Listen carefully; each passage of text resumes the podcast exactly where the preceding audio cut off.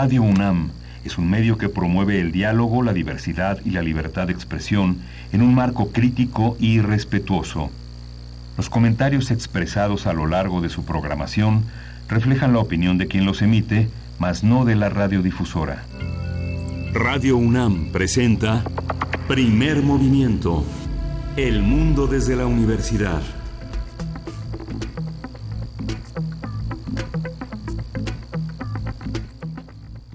Hola, buenos días. Hoy es 23 de septiembre, 23 de septiembre y son las 7, 5 de la mañana aquí en la Ciudad de México y estamos aquí en la cabina de Radio UNAM en primer movimiento. Berenice Camacho, buenos días. ¿Qué haces con esas con ese palo. Con este instrumento. Es que hoy es, bueno, muy buenos días, bienvenidos, buenos días Miguel Ángel Quemain. Hoy es una fecha muy importante para la historia de esta universidad, un día como el de ayer domingo, pero de 1910 se inauguró la Universidad Nacional de México, un proyecto propuesto por Justo Sierra en 1881 durante el gobierno de Porfirio Díaz y que fue inaugurado el 22 de septiembre, el 20 de septiembre de 1900 del centenario de la independencia, el discurso inaugural y lo sabemos, hubo a cargo también de Justo Sierra y pues bueno, fueron las universidades de París, de Berkeley, de Salamanca también, las que en aquel momento pues serían instituciones que avalaran este nuevo proyecto eh, en México. La autonomía, lo sabemos, vendría después, en 1929.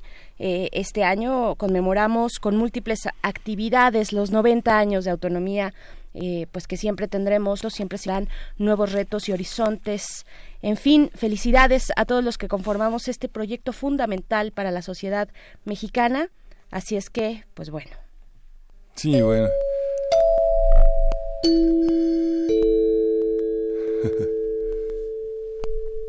Ahí está. Qué padre escuchar eso. Eh, justamente esta universidad es el centro de los debates, de la discusión, del análisis y por eso se gana también un público creciente que eh, confía en una versión más eh, equilibrada, con más fuentes, con más recursos para analizar la realidad en la que vivimos, polarizada, compleja.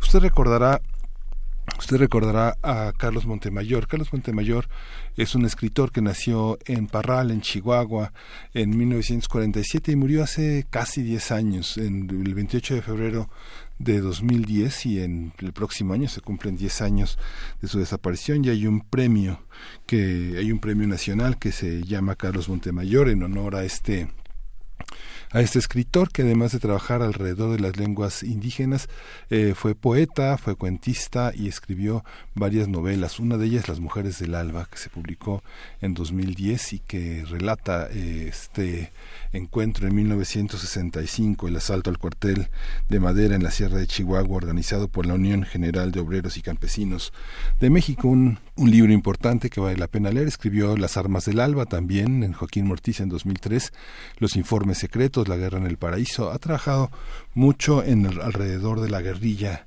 en México y tratando de, por una parte, informar, por otra parte, imaginar y por otra parte desmitificar todo este mundo. Y justo un día después eh, de que después de esa, de esa fundación que, que llevó a la fundación de la Liga Comunista 23 de septiembre, un día después de que dos de los guerrilleros sobrevivientes del ataque al cuartel de Ciudad Madera, Chihuahua, el 23 de septiembre de 1965 recibieron el Premio Nacional Carlos Montemayor Viene una disculpa que se realizará hoy eh, por parte de la secretaria de Gobernación, Olga Sánchez Cordero, a Marta Camacho Loaiza, ex, integrante de la Liga Comunista 23 de septiembre, que además eh, se, se le intenta eh, reivindicar. Eh, ella fue secuestrada con un embarazo de ocho meses, detenida junto con su esposo José Manuel Alapisco el 19 de agosto del 77 en Culiacán, Sinaloa, y llevados a la novena zona militar. Alapisco fue ejecutado, mientras Loisa estuvo privada de la libertad durante 49 días por resolución de la Comisión Ejecutiva de Atención a Víctimas, ahora deberán cumplir con la reparación integral del daño a José Manuel, Marta y su hijo como víctimas de violaciones graves, generalizadas y sistemáticas. Todo esto en un contexto complejo, porque justamente la disculpa pública Camacho, así como el reconocimiento a Florencio Lugo y Francisco Ornelas, que recibieron este reconocimiento, el premio Carlos Montemayor, eh, justamente viene también esta polémica de cómo se nombran las cosas, cómo se nombran a las, las acciones del pasado. El tema de Pedro Salmerón, director del Instituto Nacional de las Revoluciones, el INERM, eh, justamente presentó su renuncia al presidente de la República después de colocar en, el ánimo eh, complejo de este ánimo polarizado una, un adjetivo valientes jóvenes para referirse al intento de secuestro del empresario eh, regiomontano Eugenio Garza Sada. Justamente historiadores, eh, intelectuales, políticos han puesto en el centro de la mesa eh, el tema de cómo calificar a los valientes, valientes cristeros, al bandolero Francisco Villa, eh, a, a, una serie de personajes como los eh, caudillos de la independencia que fueron excomulgados y condenados por traición a la patria en un juicio militar, tanto a Hidalgo como a Morelos. Ahora pues está sobre la mesa este tema, vale la pena eh, colocarlo después también de que el expresidente Fox convoca a darle en la madre a la cuarta transformación, una, una cuestión de linchamiento, de odio, de violencia vale la pena ver cómo se desarrollará esta semana esta polémica. Seguramente será un tema de la mañanera hoy. Seguramente lo será, pues ahora que mencionas, bueno, cómo se va a desarrollar esta semana, sin duda es una semana difícil.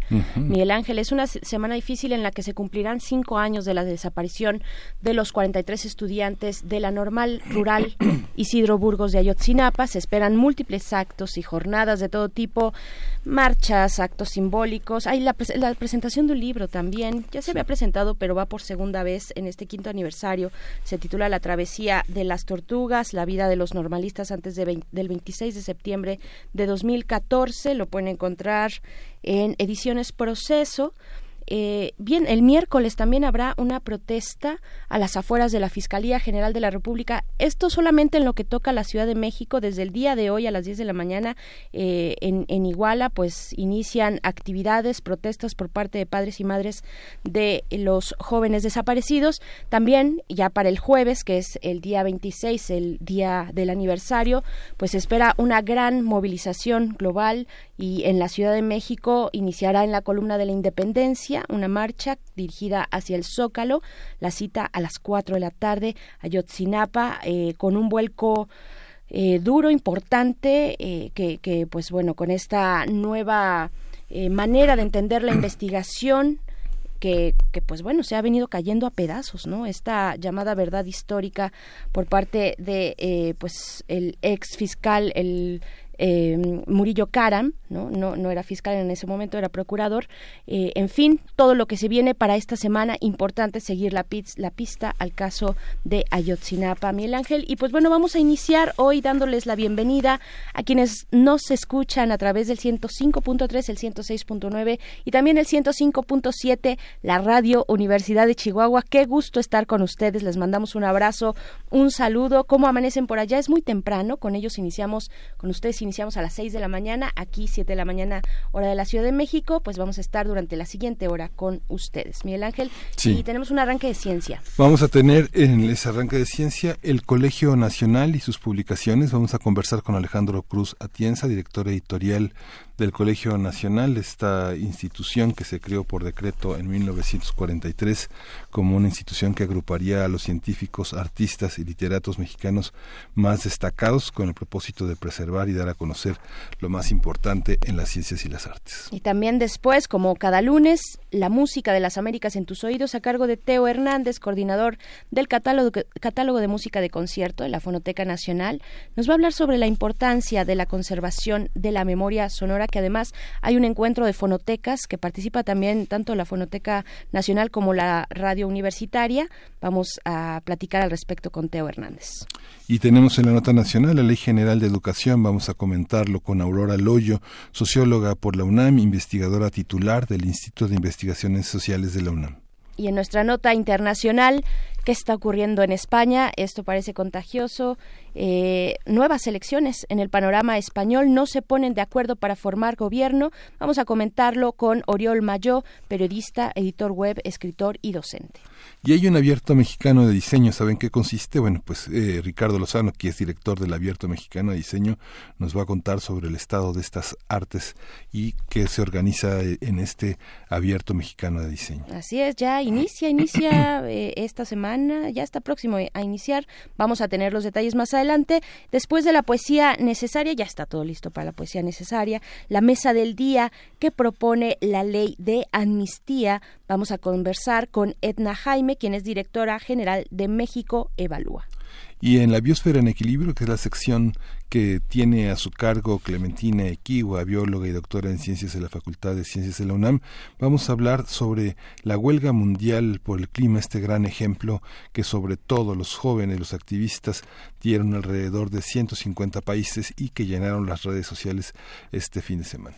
Así es, pues bueno, iniciamos dándoles esta bienvenida, invitándoles a que se sumen a nuestras redes sociales para hacer comunidad arroba P Movimiento en Twitter, Primer Movimiento UNAM en Facebook. Buenos días, ya es lunes, iniciamos la semana, mándenos sus comentarios, iniciamos con música.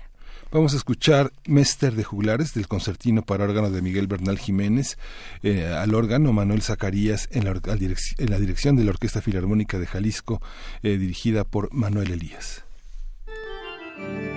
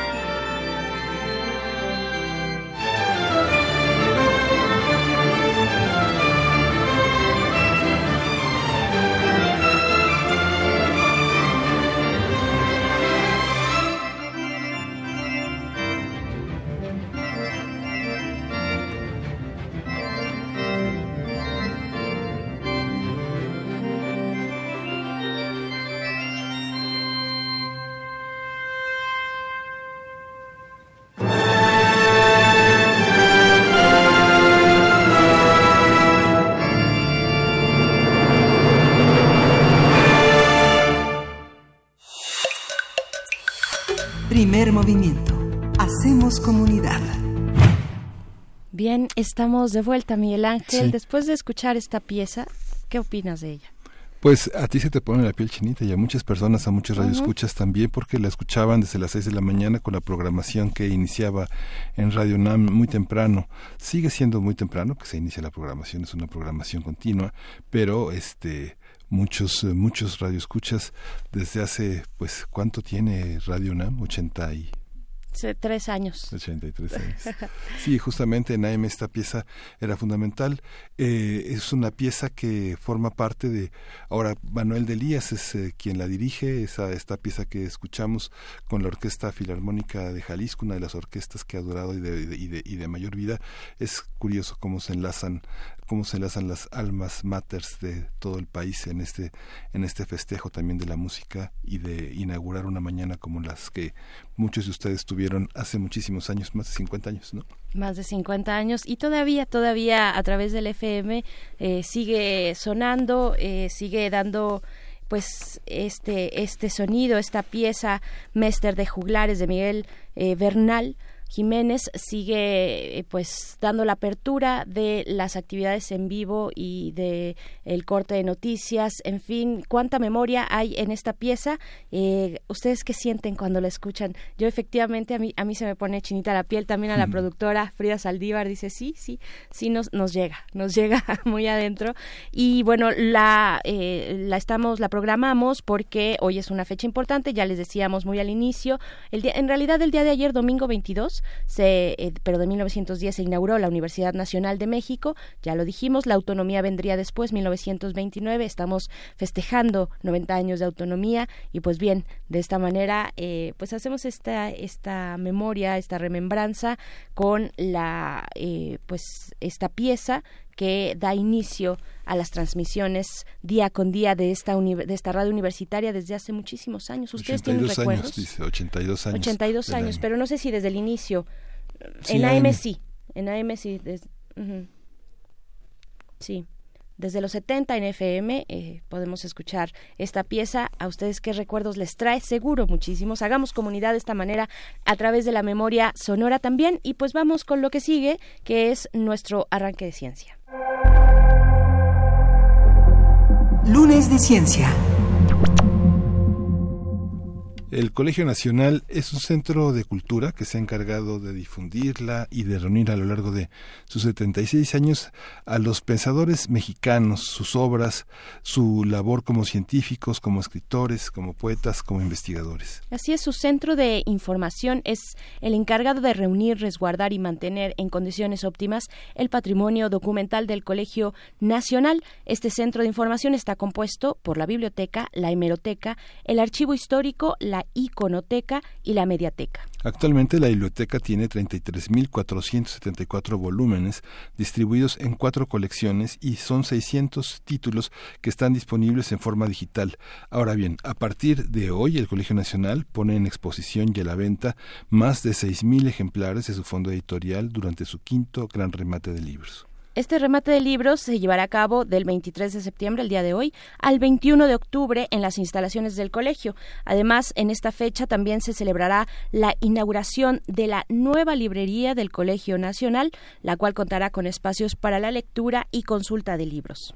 Como vamos a conversar sobre la labor editorial del Colegio Nacional, cómo se inserta en la tarea de divulgación de la institución y cómo se puede acceder a los títulos. Está con nosotros ya en la línea Alejandro Cruz Atienza, él es director editorial del Colegio Nacional. Buenos días, Alejandro, ¿cómo estás? Muchas gracias por estar aquí. Hola, muy buen día, Miguel Ángel Berenice, y antes que nada, felicidad a toda la comunidad universitaria. Felicidades, felicidades a ti también, eh, Alejandro, eres parte de esta universidad, lo sabemos. Total, pues, total. Totalmente, corazón Puma. Eh, Así es. Pues bueno, ¿qué decir, Alejandro Cruz Atienza? Eh, ¿Qué publica, para quién publica el Colegio Nacional? Pues en este largo recorrido, en todos estos años desde su inauguración, ¿cómo llega el Colegio Nacional a, a este 2019? Bien, el colegio desde que se funda, como bien dijo Miguel Ángel, hace ya eh, bueno, más de 70 76, años, este año. eh, al día, al año siguiente su fundación empezó con la publicación de libros, eh, principalmente con una publicación periódica de corte anual que se llama La Memoria del Colegio Nacional, que lo que hace es reunir las actividades de los miembros durante el año y algunos artículos publicados en esta eh, revista periódica, digamos. Hace un par de años esta revista la convertimos ya en una publicación meramente digital de descarga gratuita en la página de la biblioteca o bien de, venta y descarga en su formato electrónico vía el sitio del Libros Colnal, que es libroscolnal.com. Em, pero también el segundo año empezó con su historia editorial eh, con dos libros, uno de ni más ni menos que Mariano Azuela, una novela, y un tratado de cardiología de Ignacio Chávez. Entonces, a partir de ahí hasta nuestro 2019 tenemos una historia de más de 1.100 títulos publicados, eh, gran parte de ellos ya agotados, tenemos un catálogo vivo más o menos de unos como 600 títulos. Eh, y bueno, en esta labor multidisciplinaria que es la esencia del colegio, que es tanto obras de divulgación y de información más accesible para un público general, para todo mexicano, todo lector interesado en algunos de los temas que tratan sus miembros, así como obra más especializada en las colecciones más técnicas o más de eh, largo aliento que tenemos, como la colección Obras, que reúne toda la producción intelectual editorial de cada uno de los miembros durante toda su vida, ¿no? Entonces es un abanico muy amplio, tanto a nivel temático como a nivel eh, formato editorial, ¿no? Sí, estos, eh, estos, estos volúmenes, más de 1100 que se han editado desde el inicio, ¿cuántos están accesibles de descarga gratuita? Los que están, los que están agotados. Hay muchos libros agotados que son muy importantes porque representan también la edición, la selección, la antología del el pensamiento de algunos investigadores, de algunos miembros del Colegio Nacional que eh, tienen han perdido pues ya mucho mucho de la actualidad. Por ejemplo el tema de los eh, trabajos científicos muchos de ellos ya están rebasados pero en su momento fueron pioneros de muchísimas búsquedas y que han sido antologados eh, de, de, muchas maneras a lo largo de la, de la vida del colegio nacional. Todo esto está en PDF está accesible en este en los formatos electrónicos del libro electrónico o está por hacerse es un trabajo que estamos realizando cotidianamente. Digamos hay mucho Gran parte del, catálogo ya es accesible de manera gratuita en la página de la biblioteca. Uno tiene que meterse a la biblioteca, que luego no es tan clara la ruta. Sí. En la búsqueda de la biblioteca uno busca alguno de los títulos o autores y ahí pueden ver, no, no tengo la cifra exacta, pero sí es un trabajo de más de al menos 200 títulos ya disponibles o más seguro, porque eso ya en todas las novedades ya están así en, esta ruta descargable. Pero bueno, ahí verán un icono de PDF donde se puede ya bajar el archivo y consultarlo, ¿no? Sí. No tengo las cifras de que se las comparto luego para que tengan un el número redondo, pero es un trabajo que cotidianamente estamos haciendo. ¿Qué ocurre? Que muchos de los libros eh, que tienen más de al menos 10 años, eh, o bien se hacían en programas que ya no tenemos ahora, técnicos que no este, para decirlo en la radio, pero digamos, se, se en Quark Express y ahora estamos otro programa, con lo cual es un trabajo de encontrar PDFs que ya no son accesibles o convertirlos al formato actual para ponerlos a disposición, ¿no? O libros más antiguos, los que ni siquiera tienen placas ni, ni PDF, tenemos que escanear para volverlos eh, a, digitalizar, ¿no? Entonces es un trabajo que no hemos detenido y que tiene como fin último esta descarga gratuita y también su conversión en EPUB, ¿no? Para el portal claro. Y también llegan, Alejandro Cruz Atienza, llegan, bueno, con este, eh, eh, celebrando los 80 años del, del, nacimiento de José Emilio Pacheco, ¿no? A ver, que es el centro finalmente de, de, este quinto remate de libros. Cuéntanos de este homenaje a, pues, un gran escritor mexicano como lo es José Emilio Pacheco. Bueno, justo, este, a ver, es una afortunada realmente coincidencia, es decir, la librería, como bien dije al principio, es un proyecto que llevamos más de año y medio trabajando, consiguiendo, viendo de qué manera llevarla a cabo. El colegio, aunque es un espacio, como ya conocen, eh, realmente agradable para pasear, esperar, iniciar una conferencia con sus patios, en fin, nos faltaba un, un, un centro, un corazón, digamos, de consulta y venta de la producción editorial del colegio, que si bien la vendíamos en mesas afuera de las actividades, eh, carecía de un eh, un contexto, un, un, recinto exclusivo, ¿no? Entonces logramos, eh, les digo, fue todo este año de trabajos de reconstruir tanto libros que ya tenía el colegio, estamos recuperándolos para ponerlos a disposición a la librería, como una intervención que ya era en uno de los muros eh, para exponer o exhibir los libros.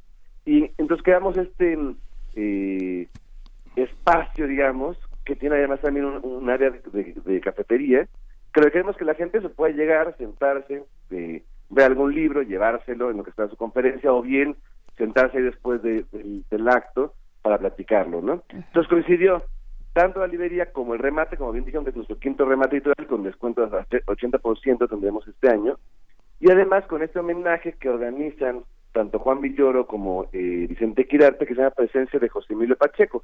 Como bien decías, es un homenaje por los 80 años de nacimiento de José Emilio. Eh, el título es Presencia de, José Emilio Pacheco y nos acompañarán, son cinco invitados, además de los coordinadores, que es eh, Luis Miguel Aguilar, quien es poeta y director editorial de Nexos. También estará Ex del Valde Gortari, quien es una bióloga e investigadora en ecosistemas, que viene directamente desde Morelia para esta actividad. Eh, José Leo Rangel, el escritor y músico miembro de Café Tacuba, que seguro todos conocerán, José Ramón Ruiz Sánchez, un escritor y profesor que está actualmente en la Universidad de Houston, desde luego el mexicano, y Álvaro Ruiz Rodilla, quien es ensayista literario.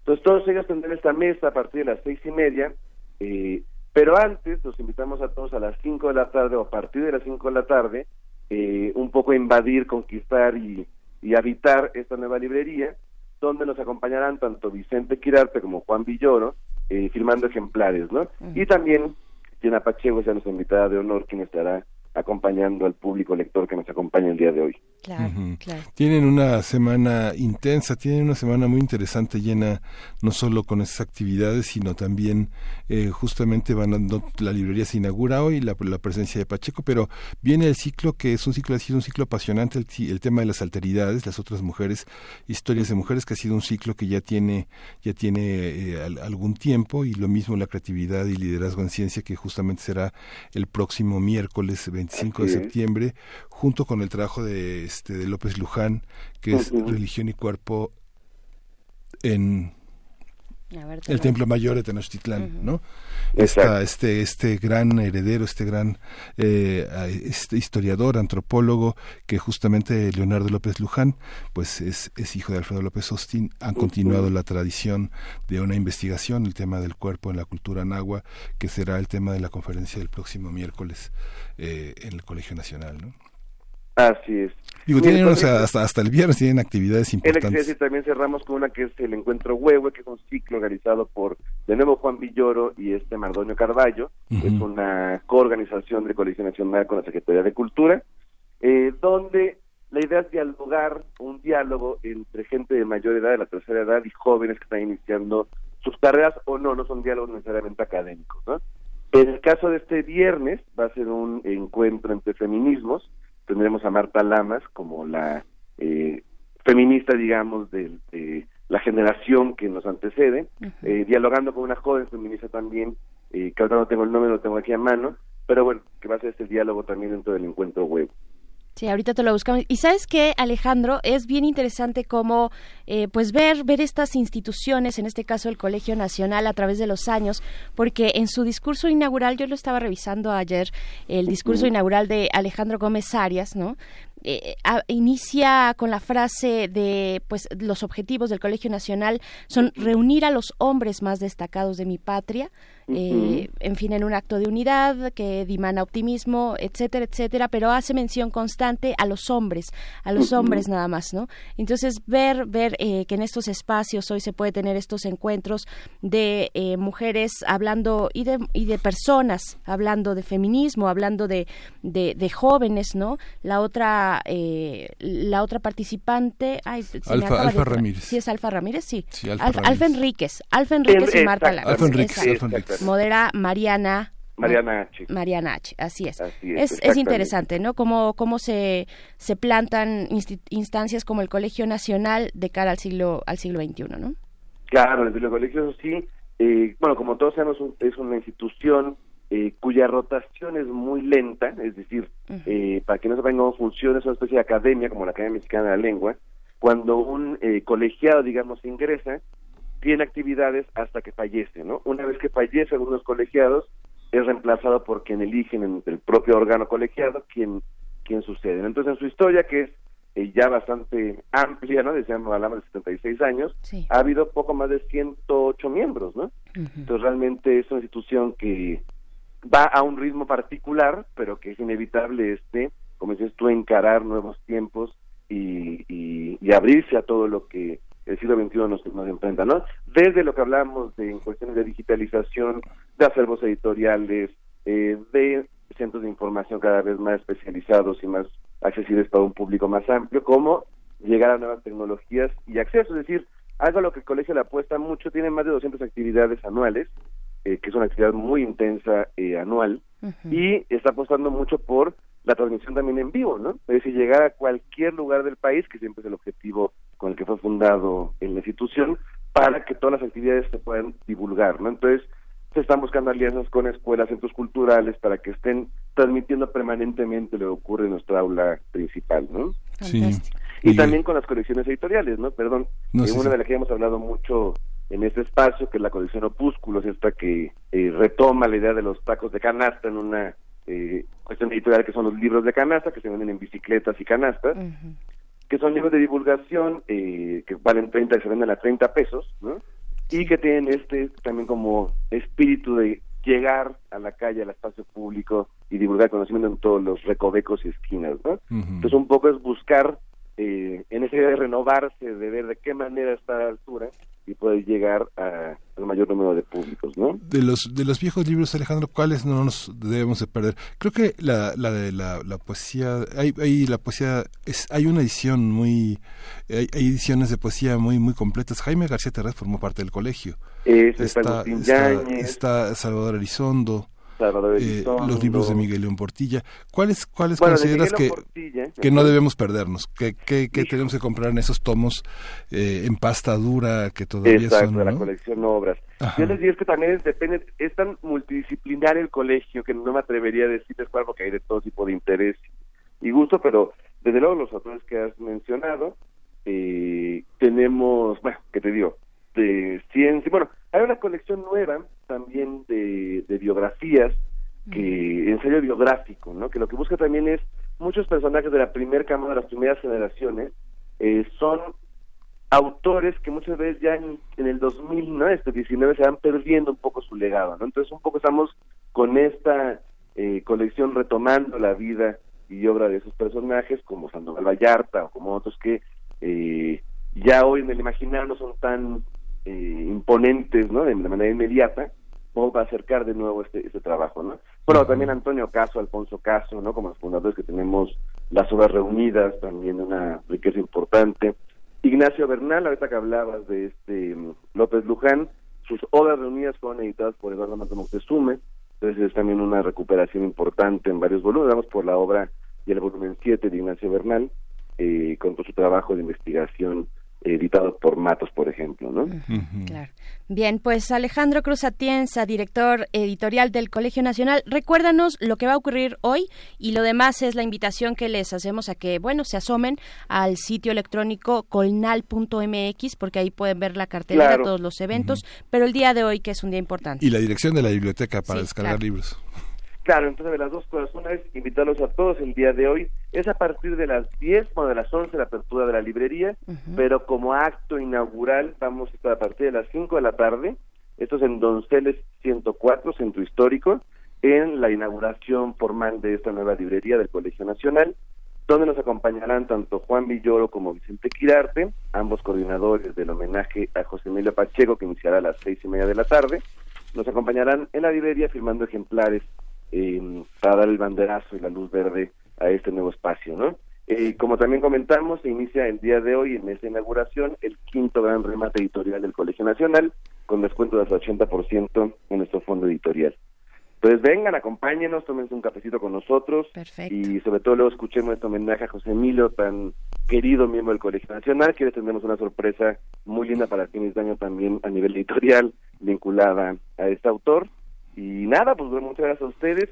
Y de nuevo también hacer una mención y agradecer mucho el trabajo de Escaleno, quien es el despacho, también una mitas, eh, ¿no? Y de corazón egresados de la UNAM, quienes ayudaron a hacer este rediseño de la librería eh, que nos da mucho gusto compartir con todos ustedes hoy. Y la biblioteca, Alejandro, para los que no puedan Perdón, y la biblioteca es en el, sitio web que es eh, colnal.mx, donde pueden ver también la programación diaria. Hay una pestaña que viene Centro de Información, abren esa pestaña, Viene biblioteca, se meten y ahí ya es un buscador como de cualquier biblioteca y pueden ver el fondo editorial con sus descargas de PDF. Perfecto.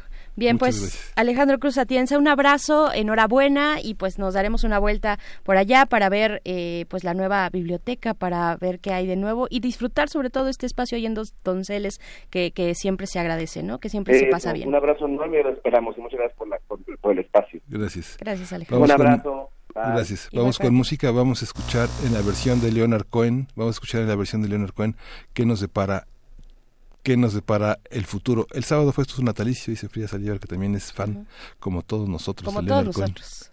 Somos fans de Leonard Cohen. Bueno, este, este, este disco donde viene el futuro, eh, I'm Your Man, que es uno de, uno de los discos más judíos, más eh, hebraicos de Leonard Cohen, en esta, en esta visión no apocalíptica, sino muy crítica, saliéndose de la, de los, de los rasgos de esa de esa poesía que está marcada por esta lectura de las escrituras y los símbolos que cruzan toda la Unión Americana de este mundo anglosajón que, que trazó de una manera extraordinaria tanto tanto este eh, vamos a regresar a Manhattan y lo vamos a y lo vamos a tomar este a esta a esta versión del futuro. Leonard Cohen pero se las vamos a deber, fíjate que hay una cuestión técnica, si ustedes vieran a la producción del otro lado del cristal, están corriendo de un lado a otro. Hay una cuestión técnica solamente con la música. Sí, Frida, Frida, no, no, puede dejar fuera a Leonard Cohen. Y justamente esta canción este marca una de las eh, improntas más fuertes de Leonard Cohen en su en su gran hibridismo musical. Vamos vamos vamos a escucharlo. Todavía no, todavía no, sí se las estamos debiendo, de verdad. sí, Frida efectivamente no puede dejar pasar a Leonard Cohen como ninguno de nosotros, pero bueno, sí hay una cuestión ahí técnica, pero te acaba de dar algo. Vamos a escuchar de los moletes Tiempo.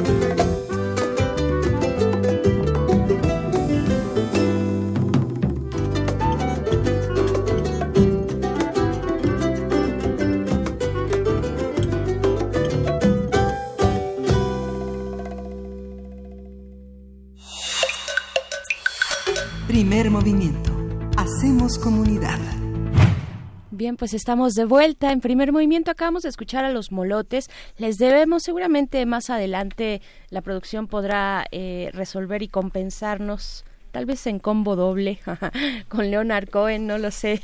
¿Cómo lo ven ustedes? ¿Les gusta Leonard Cohen? Yo sé que sí les gusta, muchísimo. Y pues bueno, en este lunes, Miguel Ángel, eh, pues les invitamos, como todos los lunes, a leer la Gaceta Universitaria. En esta ocasión, eh, la portada la dedican a la riqueza de la historieta mexicana. Nosotros hablábamos precisamente la semana pasada sobre este encuentro de historieta mexicana en el que la Hemeroteca Nacional pues ha tenido un papel de verdad relevante y muy emocionante emocionante, ¿no? Miguel Ángel ha sido eh, pues el epicentro de recurrir de nuevo, de rescatar una memoria gráfica tan eh, pues importante, fundamental, transversal en la vida social, cultural, popular de nuestro país en los años, pues qué decir, desde los años 50, 60, 70, en fin, y, y es la Gaceta ahora en esta semana que recupera la riqueza de la historieta mexicana, ¿no? Sí, hablábamos la semana pasada con Juan Carlos Arrabarena, que es este que es uno de los hombres más importantes en este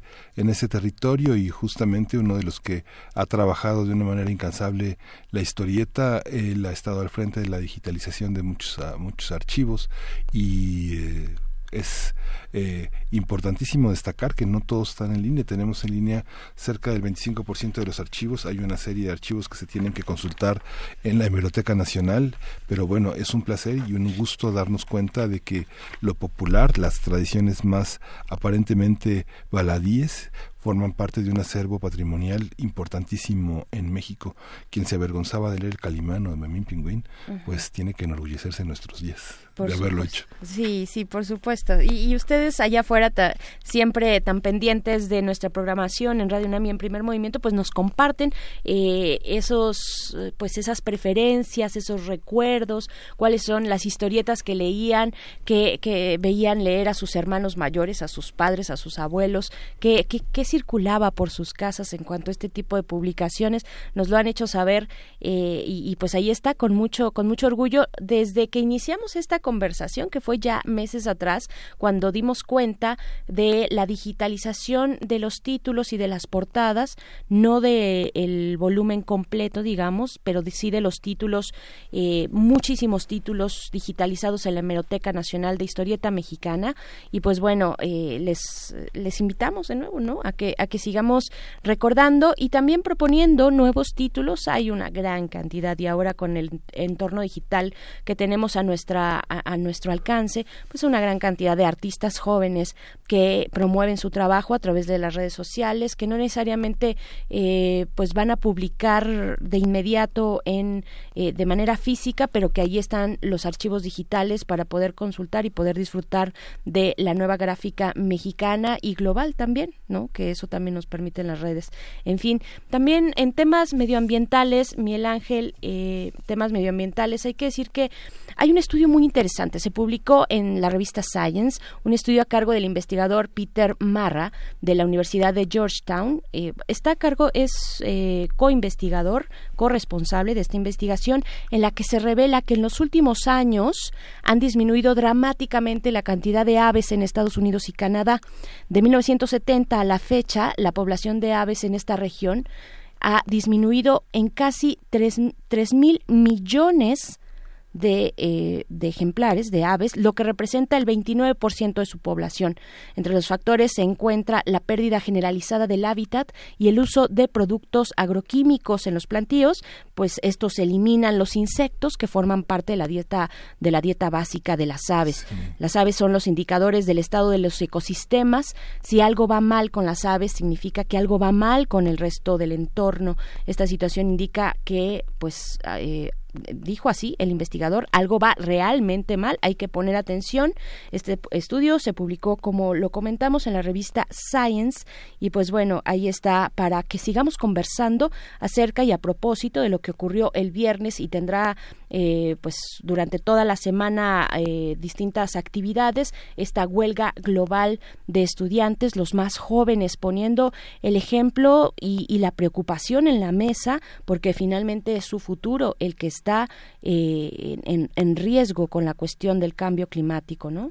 Sí, y justamente, bueno, también en este número de la Gaceta de la UNAM eh, hay un trabajo que recoge eh, las, las, las, disertaciones de Guillermo Boyles, que es un académico de la Facultad de Arquitectura, donde se señala la relación entre el desarrollo de, la movilidad en la Ciudad de México y las personas discapacitadas. Hay una serie de banquetas rotas, disparejas, coladeras, registros sin tapas, rampas de estacionamiento, troncos, eh, raíces de árboles, postes, cabinas, toda una serie de obstáculos que permiten una mala movilidad de los peatones, una batalla diaria con los autos y bueno, el nuevo reglamento de movilidad que cuestiona Guillermo Boyles eh, señala que las personas con discapacidad tienen prioridad, pero cuando uno ve la realidad, pues más de 5 millones de personas discapacitadas enfrentan todos estos obstáculos día con día. Bien, pues así es, vamos a seguir todas estas, estas líneas, estos, estas reflexiones, pero vamos antes con Teo Hernández, porque ya es momento de la música de las Américas en tu Primer movimiento. Hacemos comunidad. La música de las Américas en tus oídos. Pues bien, ya está la línea Teo Hernández, coordinador del catálogo de música de concierto de la Fonoteca Nacional. Muy buenos días, Teo. Te saludamos Miguel Ángel y Berenice, ¿cómo estás? Dice Miguel Ángel, muy buenos días. Muchísimas gracias, como todos los lunes, por este, por este espacio para la Fonoteca Nacional y hablar de música. Nos entusiasma mucho eh, los temas que nos traes hoy. Por favor, cuéntanos. Pues mira, a propósito, ahorita que ustedes estaban, que pusieron el concertino de Bernal Jiménez y que todos eh, platicaban acerca de las emociones que les había causado, hay que pensar en justamente que este tipo de, de música, la música moldea a, la, a las personas. La música educa a las personas y uno está acostumbrado a un entorno sonoro. Y digo, no solo a la música, en términos generales el sonido. Y es aquí que es muy importante pensar justamente en algo que, que a veces no, nos, nos pasa un poco por alto, y no solo a nosotros, ¿no? Si es, es la importancia de resguardar los acervos sonoros para mantener justamente esta memoria. La, la memoria sonora, eh, los documentos sonoros, son una cosa relativamente nueva comparada con otro tipo de documentos o sea, eh, tenemos, tenemos libros, los libros pueden ser antiquísimos, hay museos que resguardan pinturas, pero archivos que resguarden música son relativamente recientes y esto se debe a que solamente en la segunda mitad del siglo XIX se crearon, se creó un, un, hubo tecnología suficiente como para poder tener eh, resguardado el sonido. Eh, poco a poco se fueron se fueron creando comercialmente eh, métodos para, para diferentes tipos de, grabaciones, ¿no? Y es aquí donde aparece justamente el, un, un, concepto nuevo que sería el de archivo sonoro, el de archivo que resguarda el sonido, eh, resguarda la música, por supuesto, fue de las primeras cosas que se grabaron, hay grabaciones muy antiguas en cilindros de cera, después hubo hubo discos, los discos Edison, los famosos discos de pasta de 78 de 78 revoluciones por minuto. Y bueno, estos lugares donde se donde se resguardan los sonidos son básicos para poder conservar eh, y dar a conocer esto. La Fonoteca Nacional tiene 11 años y digamos es el Archivo Nacional de, de México pero este archivo de la Fonoteca Nacional se nutre de a su vez de otros de otros archivos, como por ejemplo el de Radio UNAM, que es de una riqueza verdaderamente extraordinaria, ¿no? Eh, de otros archivos como, no sé, Radio Educación, varias radios indígenas, coleccionistas particulares, y dentro de estos acervos hay, hay discos que, digo, hay soportes sonoros, ya no solamente discos, sino que están editados y otros que no están editados. Los editados tienen un valor muy grande porque eh, nos cuentan qué oía la gente, o sea, los discos editados son los discos comerciales. Entonces, ¿qué oía la gente en 1910, en 1920? ¿Qué canciones se ponían de moda? ¿Cuáles no? Que si Pedro Infante grabó en tal marca, que si no grabó en tal marca. Y los no editados tienen otro valor, que es el valor histórico, el valor, por ejemplo, del concierto. Si este concierto se dio cuando se tocó tal pieza, y a veces, en muchas ocasiones, estas piezas que se tocan en los conciertos este, en vivo no se vuelven a tocar como, como nos ha pasado en muchas ocasiones. Es ahí, entonces, en México, es esta, esta idea de los, de los archivos sonoros, eh, la metodología de, investigación en los archivos sonoros es una cosa relativamente nueva.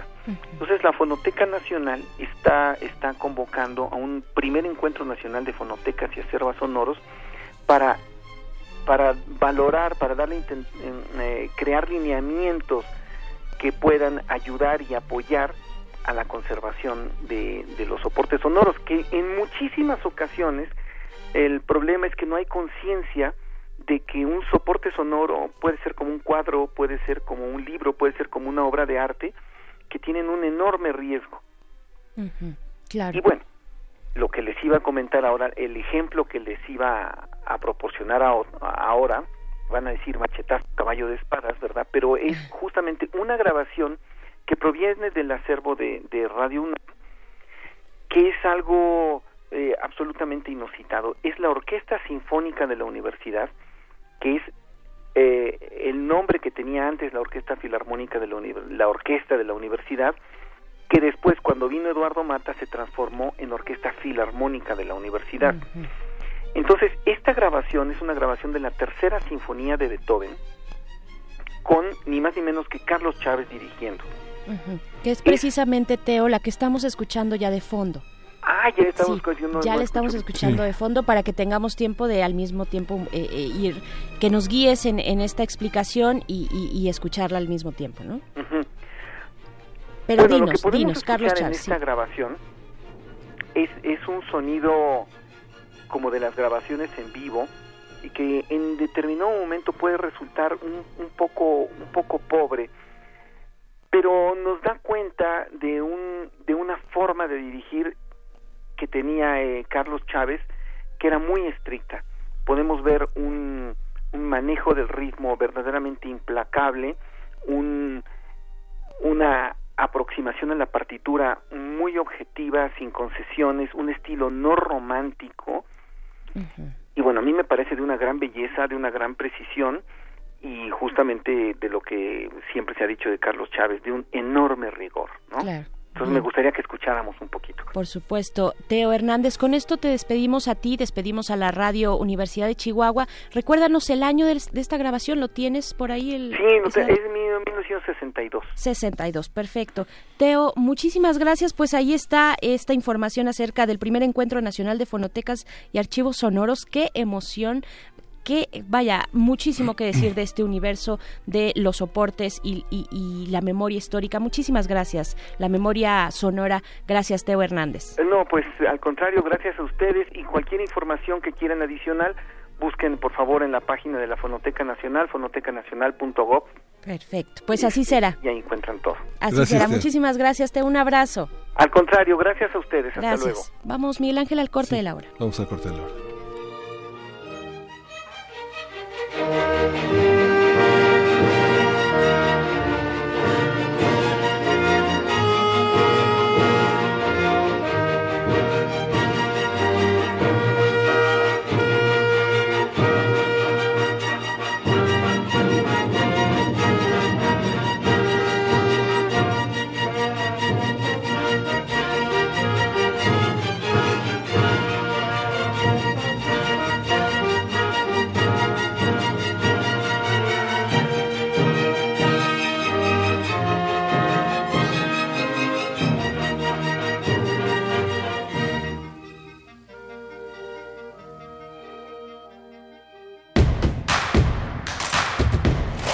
En redes sociales. Encuéntranos en Facebook como Primer Movimiento y en Twitter como arroba PMovimiento. Hagamos comunidad.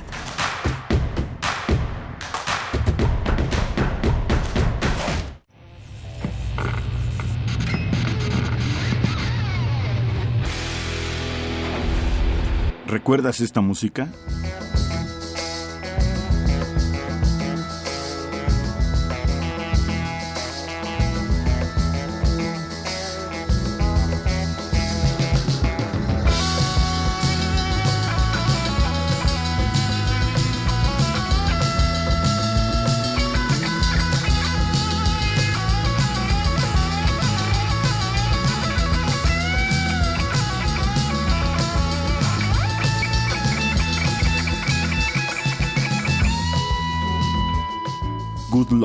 Paladin, 1972. Recuerda y revive con nosotros cuando el rock dominaba el mundo. Todos los viernes a las 18.45 horas por esta frecuencia, 96.1 de FM. Radio UNAM, Experiencia Sonora. La Ciudad de México tiene una nueva ley de participación ciudadana. Conviértela en tu herramienta de decisión. Más recursos para el presupuesto participativo opinión sobre las determinaciones de la jefatura de gobierno y de tu alcaldía. Decisión sobre la permanencia en el cargo de personas electas. Más información en www.ism.mx. Son tus derechos. Ejércelos con tu opinión y voto. Con participación todo funciona. Instituto Electoral Ciudad de México. Escucha mi silencio. Escucha mi mirada. Escucha mi habitación. Escucha mis manos. Escucha mis horarios. Escucha todo lo que no te dicen con palabras. Si ves que algo ha cambiado, siéntate con ellos. Dialoga y demuéstrales que estás ahí para hallamos juntos un de paz sin adicciones. Juntos por la paz, Estrategia Nacional para la Prevención de las Adicciones. Gobierno de México.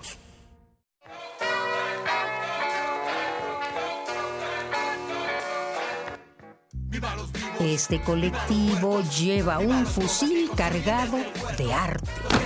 Son vidas rebeldes, sangre, semilla y fruto promotores de la libertad y el respeto a la vida a través de la música. Intersecciones trae para ti la música de Guerrilla Bang Bang. Que no se puede, que no queremos, preferiremos Rap contra la hegemonía. Arte para la vida digna. Viernes 27 de septiembre a las 21 horas en la sala Julián Carrillo, donde la música converge. Entrada libre. Radio UNAM. Experiencia sonora. Terminan con lo comunal y vuelven lodo. Una gran obra de ingeniería. El agua puede con todo. La psicología observa al ser humano, sus escenarios y comprende su diversidad. Adentrémonos en ella. Juntos hagamos conciencia, psicología y sociedad con Berenice Camacho y las doctoras en psicología Tania Rocha y Mariana Gutiérrez. Todos los lunes a las 18 horas por el 96.1 de FM y su retransmisión los jueves a las 19 horas. O si lo prefieres, escucha el podcast en radiopodcast.unam.mx. Radio UNAM, Experiencia Sonora. Queremos escucharte. Llámanos al 55 36 43 39 y al 55 36 89 89. Primer movimiento. Hacemos comunidad. Hola, muy buenos días. Estamos de vuelta. Son las 8.5 de la mañana de este lunes 23 de septiembre de 2019. ¿Cómo estás, Miguel Ángel? Buenos días. Hola, Berenice Camacho. Buenos días. Qué gusto estar nuevamente aquí en esta segunda hora de primer movimiento. Así es, pues bueno, eh, tenemos muchos comentarios de distintos temas. Elizabeth CM nos dice en Twitter, yo aprendí a leer porque eh, quería saber qué decían los monitos, una sección con historietas que, que, aparecía los domingos en el periódico. Por mi casa circulaban Lorenzo y Pepita, la pequeña Lulú, Archie, Memín Pinguín, entre otras. Alfonso de Alba Arcos nos manda saludos. Takeshi dice, Leonard Cohen, doble o nada. Yo estoy contigo, Takeshi. Saludos. Y por cierto, vamos a escuchar en unos momentos más lo que les debía atrevíamos, Leonard Cohen, The Future. Eh, refrancito nos dice, la recuerdo, está hablando de esta, eh, de esta pieza con la que iniciábamos eh, pues la transmisión del día de hoy. Dice, la recuerdo con más emoción cuando iba a la primaria y secundaria, me despertaba y luego seguían las clases de inglés y de italiano en, el radio. Siempre pensé que era Bach y la busqué y busqué hasta que justo ustedes me, me contestaron hace como cuatro años. Una de mis piezas favoritas, también Marco Fernández, sí me gusta mucho, es la música de mi despertador. Mm, Mayra Elizondo, que nos manda saludos, dice, yo también me emociono muchísimo al escucharla, trae a mi piel tantas ideas que conmueven a mi ser, eh, a mi esencia, a mi ser más esencial, es como una lef de mi razón de vida. Ay, qué bonito, Mayra, que además nos recuerda a Mayra Elizondo que inicia el otoño ya iniciamos el otoño, adiós al verano y pues bueno, eh, cuáles son, cuál es, cuál es su, su eh, temporada, su época del año eh, favorita, pues bueno, díganos cuál es. Aquí estamos empezando el otoño, vienen fiestas importantes también, el Día de Muertos, yo creo que es mi fiesta favorita y tal vez por eso el otoño sea mi favorito, no lo sé, Miguel Ángel, pero bueno, tenemos todavía por delante muchos temas, vamos a estar conversando acerca de la Ley General de Educación en el comentario de Aurora Loyo, socióloga por la UNAM, investigadora titular del Instituto de Investigaciones Sociales de la UNAM. Sí, y vamos a tener también en la nota internacional eh, vamos a, estar, a trabajar con el periodista eh, Oriol Mayo, que justamente Oriol Mayo es quien ha colaborado eh, ordinariamente, eh, cotidianamente, en tratar de visualizar qué sucede con España, qué ha sucedido con Cataluña, y justamente hoy nos va a hablar sobre las elecciones en España. Así es, bienvenidos. Radio Nicolaita también. Les comentamos que, bueno, hoy iniciábamos con esta pieza Mester de Juglares eh, pues eh, como, como una forma de conmemorar y también de celebrar el aniversario, el aniversario de la fundación de la Universidad Nacional de México, este proyecto propuesto por Justo Sierra, que después él también inauguró en el, el 22 de septiembre de 1910 en el marco de los festejos del centenario de la independencia. Y pues bueno, vamos ahora sí con nuestra nota nacional, no, no, nos mm. vamos con música, la que les debíamos. Vamos a escuchar, no sin antes decirle que nuestra directora de orquesta, nuestra productora Frida Saldívar, andaba muy inquieta como a las 3 de la mañana y nos mandó una nota eh, interesante que vale la pena checar en el periódico El Economista, que bueno, se ha reproducido en otras versiones, pero El Economista la publica de la manera más completa sobre las, la radio pública en México, la radio pública que pierde y gana eh, desde los espacios del IMER hasta Radio Educación, hasta Radio UNAM, eh, escuchas en la radio, vale la pena verla, meditar, meditar sobre esas estadísticas que son muy interesantes y que dan cuenta de nuestro trabajo diario en la radio pública. Así es, sí, comentemos más adelante un poquito más a profundidad esta nota interesante que saca el economista, eh, la medición de las audiencias en la radio pública, eh, Radio UNAM pues avanza, avanza en este terreno de las escuchas y pues bueno, no tenemos más que agradecerles, agradecerles su confianza, su compañía cotidiana. Aquí estamos todo el equipo de primer movimiento y en general de la radio universitaria para acompañarles día a día y pues bueno, vamos ahora sí con música. Vamos a escuchar de Leonard Cohen The Future.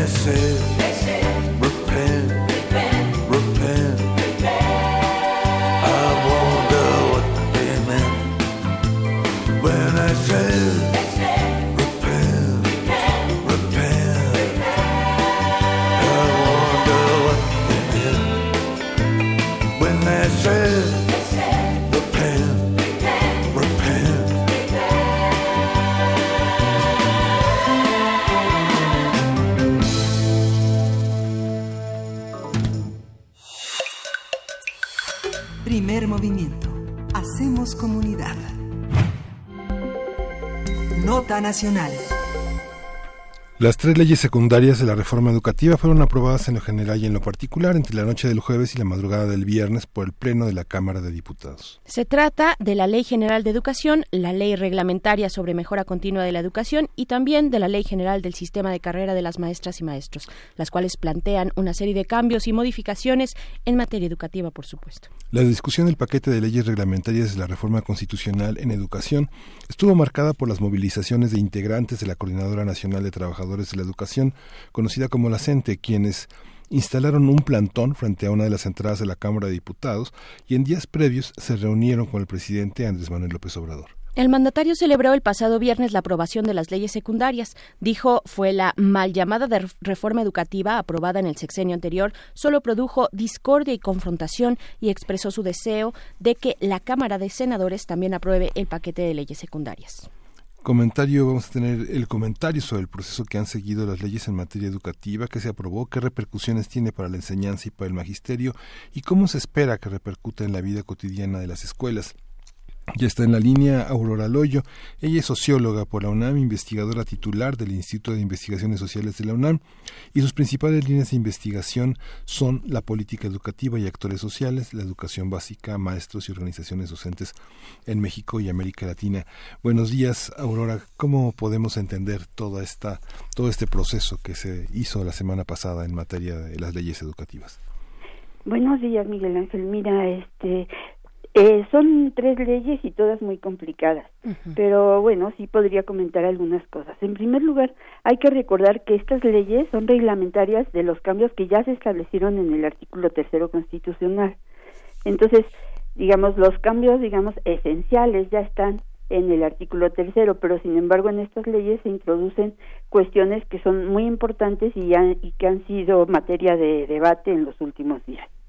Entre ellas, bueno, podría señalar varias, ¿no? En primer lugar se habla de la nueva escuela mexicana, se dan algunos lineamientos, pero hay mucho que todavía se tiene que definir.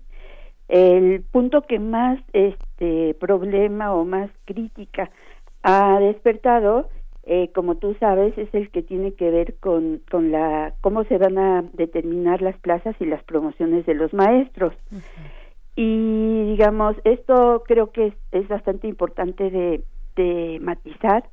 Eh, me parece que me parece que es es un punto fundamental sobre todo porque fue la base digamos de la reforma anterior y también de la crítica que se hizo a esta reforma digamos que con la que inició el gobierno de Enrique Peña Nieto.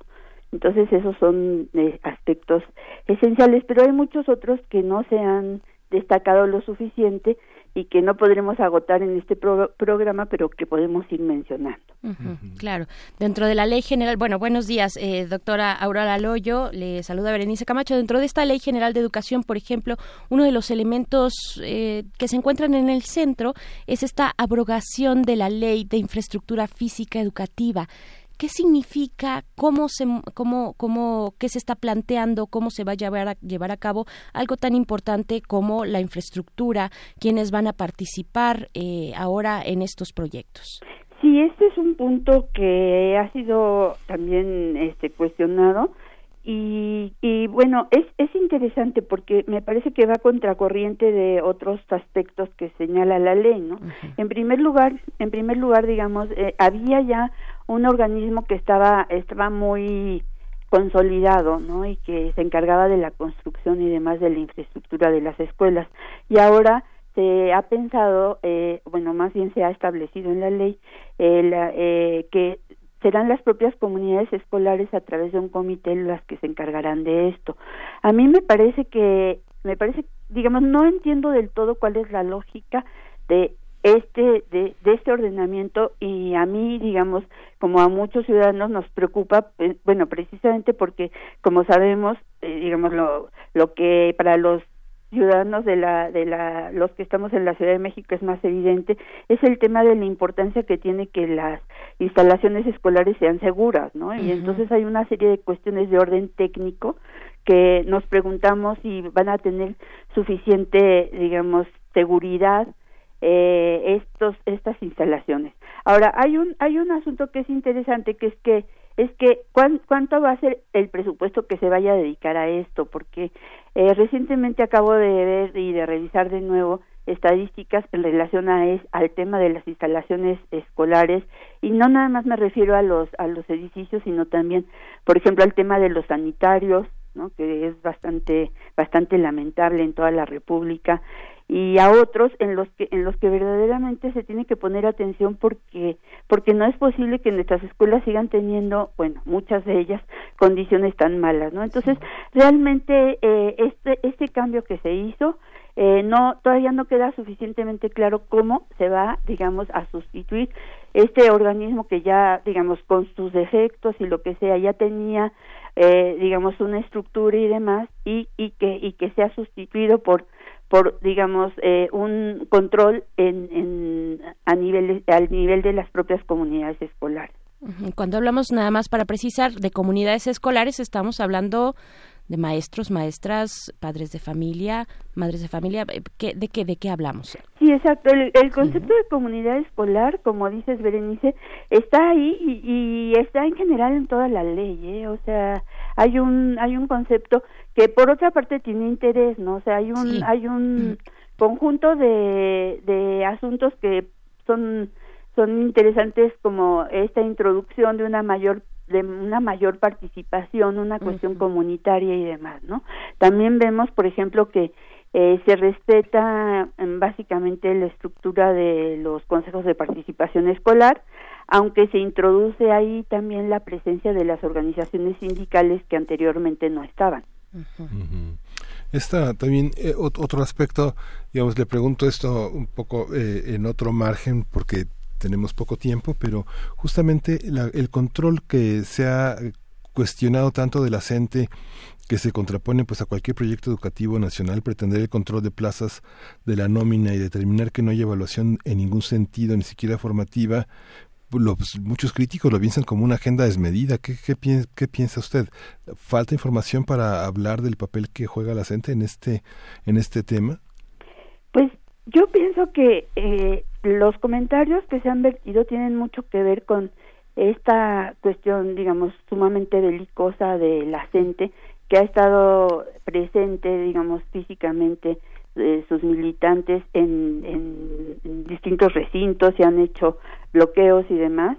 Y entonces digamos este esto esta eh, contexto digamos inmediato en el que se han aprobado las leyes este ha dado lugar a que se exagere desde mi punto de vista este es, es bastante exagerado como se ha se ha visto por por parte de la mayor parte de los de los este, comentaristas sobre el tema que no necesariamente son especialistas en educación he de decirlo. Eh, yo pienso que eh, en la ley, y esto lo podemos ver, eh, sí se introduce, digamos, de nuevo eh, la, a las organizaciones sindicales en aspectos importantes como son la, la, cuestión de del ingreso a, la, al, a, las plazas magisteriales y también las promociones. Sin embargo, hay que detenerse en el punto de cómo se incorporan y también digamos cuál es la participación de otros actores este, políticos y sociales, ¿no? Institucionales también. De hecho, se habla de comisiones tripartitas en las que estaría la Secretaría de Educación Pública, la las, las autoridades estatales y las organizaciones sindicales. A mí me parece que, este, de hecho, hay mucha miopía, te decía yo, por lo siguiente. En primer lugar, si bien eh, en la reforma anterior se eliminó por completo el tema de que las organizaciones Mm, sindicales pudiesen intervenir en cualquier aspecto relacionado con las plazas, etcétera. En los hechos, y te lo digo como investigadora educativa, esto nunca sucedió. Este, en muchísimos, en muchísimos de los de los estados de la República, el sindicato siguió interviniendo, aunque obviamente, este, por debajo del agua. Entonces, el establecimiento de, de estas comisiones tripartitas no necesariamente es malo lo que sí se nota, desde luego, es una cuestión de eh, una mayor centralización. La Secretaría de Educación Pública, si tú lees todas las leyes y estas en especial, está está presente en todas partes. Es decir, este es la Secretaría de Educación, las autoridades estatales y y, y los organismos sindicales.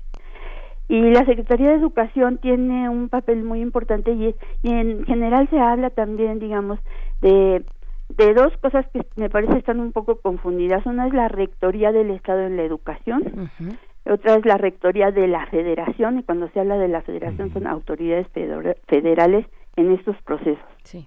Eh, los críticos han dicho que se que en esta nueva legislación se pierde la rectoría del, del Estado sobre la educación. Esto sí me parece que es completa, es falso, o sea, es falso por lo siguiente, en primer lugar, este no no podemos pensar que un, un gobierno como el de la llamémosle así en eh, para para hacer cortos la 4T o el gobierno actual que justamente es bastante centralista y que y que en mucho este está recuperando digamos en distintos ámbitos el, el control estatal eh, digamos va a, dejar en manos y menos de la gente todo toda la educación. Es decir, la, se están se están mezclando muchas cosas. La rectoría de, la rectoría sobre la educación no nada implica las plazas. O sea, la rectoría sobre la educación implica la orientación del currículum, implica muchísimas cosas más además de las plazas. Entonces está está digamos como que como que amplificando muchísimo este tema como si todo fuese el tema de las plazas cuando hay muchos otros temas que son importantes. En segundo lugar, se habla nada más de la gente cuando realmente el organismo más más fuerte sigue siendo el sindicato, el sindicato nacional con este. Claro, claro. Eh, y en este, en este sentido también de poder acceder a, a, los distintos espacios, a las plazas, eh, doctora Aurora Loyo, pues hay muchos perfiles de profesores, ¿no? Y profesoras. Hay perfiles, eh, bueno, profesores de extracción normalista, hay pedagogos también, eh, pero, pero hay otro, otro universo otro universo que no necesariamente han eh, cursado por estas por estas carreras, por estos sistemas, sino por otros que son especialistas en la materia que, que, se proponen impartir. ¿Cómo queda? ¿Cómo queda el sistema de carrera en este sentido? Pues sí, este es un punto que Berenice que este que la verdad a mí me parece que es muy este cuestionable porque se señala se señala la, la prioridad para las normales públicas ¿no?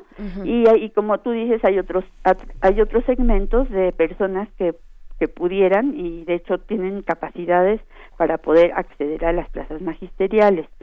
Ahora, eh, esta cuestión, digamos, de las normales, y me voy a referir porque creo que hay que comenzar con lo que, digamos, con el problema que esto eh, puede significar, es lo siguiente, el mercado, digamos, las plazas magisteriales y todo son también y se pueden ver como como un mercado laboral como como otros no son son plazas son lugares lugares digamos que a los que se puede acceder. Y y ahí tiene que ver como pues, todos los economistas lo saben la oferta y la demanda. Entonces cómo se regula eso ese es un, un tema muy muy complicado porque porque no eh, no hay un una especie de concordancia entre entre digamos los estos profesionales de como dices de distintas proveniencias que que podrían y estarían capacitados para ocupar esas plazas y las demandas las demandas de maestros en los distintos niveles y modalidades educativas. Entonces ese es un ese es un tema que me parece bastante bastante delicado que demanda mucho una cuestión de orden técnico más que político para para digamos este tratar de encontrar las mejores soluciones. Y por otra parte digamos el el tema de de establecer esta prioridad absoluta sobre las normales hay que ver cómo se va a llevar a cabo porque porque me parece me parece que el, el ha despertado expectativas en el sentido de lo que casi casi se llama pase automático como si todos los que los que están en una normal pública ya tienen asegurada su plaza. Y eso este te aseguro que no va a ser y que puede dar lugar a nuevos conflictos porque en la medida en que tú vas a, a disparar una expectativa que no se cumpla pues lo que vas a generar son nuevos conflictos. Sí, porque finalmente se pensaba que era para todos, pero finalmente eh, la, la, asignación tiene que estar reglamentada con criterios públicos y con y con condiciones que hacen que los participantes tengan que obedecer ciertos requisitos. Son son distintos en cada uno de los casos no es así sí sí eh, sí absolutamente o sea es es un sistema muy complicado eh, y todavía faltan muchísimos este eh, reglamentos, formas de operación, etcétera, que se tienen que definir. Como vimos la otra vez con las leyes, con la reforma que se hizo durante el gobierno de Peña Nieto, pues es en la implementación donde se ven muchos de los problemas, ¿no? Que, que a los que da lugar, digamos, una norma y también ahí, digamos, se pueden, se pueden, digamos, en los dos sentidos, tanto, tanto esquivar ciertos ciertos problemas, digamos, ya en la operación, como al contrario, agravarlos. Entonces, este, por eso digo yo que no podemos así tan fácilmente decretar cosas como eh, ya este la educación se va al, al pozo, este ya se entregó la educación pública a la gente, es decir, todo esto sí creo que forma parte de una campaña política. Es decir, yo este, diferenciaría con todo respeto entre entre lo que lo que son comentarios de colegas míos de colegas míos que están digamos bien informados que están en el tema etcétera y que hacen hacen sobre todo críticas puntuales no críticas puntuales este por ejemplo acabo de leer una que aparece en Educación Futura de Pedro Flores Crespo en que señala por ejemplo el, el tema este del organismo que va a sustituir al, al INE y los problemas que desde el punto de vista de la norma él ve en eso. Eso me parece que es como muy, muy positivo porque, digamos, la crítica y más la crítica este, informada es muy importante en el país. Otra es una especie de campaña de medios, este, digamos que está muy ligada también este, a los a los partidos como el Partido Acción Nacional y otros, que pues que simplemente están en una en una guerra política contra el gobierno. Sí. Por supuesto. Bueno, también un elemento importante este dentro de la ley de este este sistema nacional de mejora continua de la educación. Por supuesto en el fondo eh, yo lo que veo es, son las cuestiones de la evaluación estos estas evaluaciones diagnósticas eh, doctora Aurora Loyo. Y antes de despedirnos pues yo quisiera que nos diera eh, su balance su análisis al respecto al respecto de estas evaluaciones para pues que tendrían que tener el objetivo de, de, de la excelencia en los servicios educativos no pues sí, mira, Berenice, la verdad es que todavía no sabemos muy bien cómo van a ser. O sea, se señalan que van a ser diagnósticas, que van a ser formativas, que van a ser, bueno, y esto se subraya, no punitivas, es decir, no van a estar ligadas de ninguna manera al, al tema de la permanencia, etcétera, ¿no? Este, pero, pero digamos, ¿cómo se van a hacer eso? Eso en realidad no lo sabemos. Una de las cuestiones que se señalan tienen que ver con las críticas que hubo al, al la a las leyes anteriores y que tienen que ver con eh, con la cuestión de la homogeneidad digamos de lo de, de lo examen de, de lo que fueron exámenes digamos este exámenes como masivos no y aquí más bien se habla de evaluaciones que este que estén más relacionadas con el contexto. Y también se han hablado de, pues, de evaluaciones de orden más cualitativo etcétera. Pero esos son, son, si tú lo lees, son puras, digamos, este, se dice que van a ser transparentes, tal, tal, tal, y se ponen muchos, digamos, este, como palabras ahí, pero lo que tenemos que ver es cómo se hace realmente, cómo se hace esa evaluación. Ahora, las evaluaciones, y esto es interesante, y es lo que te decía, eh, decía antes, eh, van a estar, van a, van, se dice que van a ser ponderadas, que van a ser multifactoriales, y que se van a presentar, digamos, van a ser presentadas ante ante estos organismos tripartitas de los que ya hablé que en que estarían la Secretaría de Educación Pública, los, las secretarías de los estados y los organismos sindicales y, y que serían públicas y transparentes. El carácter de público simplemente me parece muy interesante. Digamos las evaluaciones que es lo que tú me preguntaste primero este se, nos dice que en general que la intención es que sean así pero tenemos que verlo. Y también se nos dice que que digamos eh, los procesos y se esto se se enfatiza en distintos lugares de la ley van a ser públicos. Y entonces también queremos saber cuáles son este carácter de públicos porque justamente muchas de las cosas que han afectado muchísimo al, al sistema educativo es esta cuestión digamos de los lo voy a decir coloquialmente de los enjuagues no como decía antes pues esos enjuagues no no se terminaron eh, tampoco durante el sexenio pasado. Sí desde luego hubo hubo ciertos ciertos frenos no con el sistema digamos de evaluaciones y con y con la, la, limitación eh, digamos para que los las organizaciones sindicales ni siquiera ni siquiera digamos en lo en lo formal pudieran pudieran participar. Pero como dije antes esto este puedes hablar con los maestros de de los estados y vas a ver que vas a ver que esto no es cierto. O sea en muchísimos estados los enjuagues siguieron.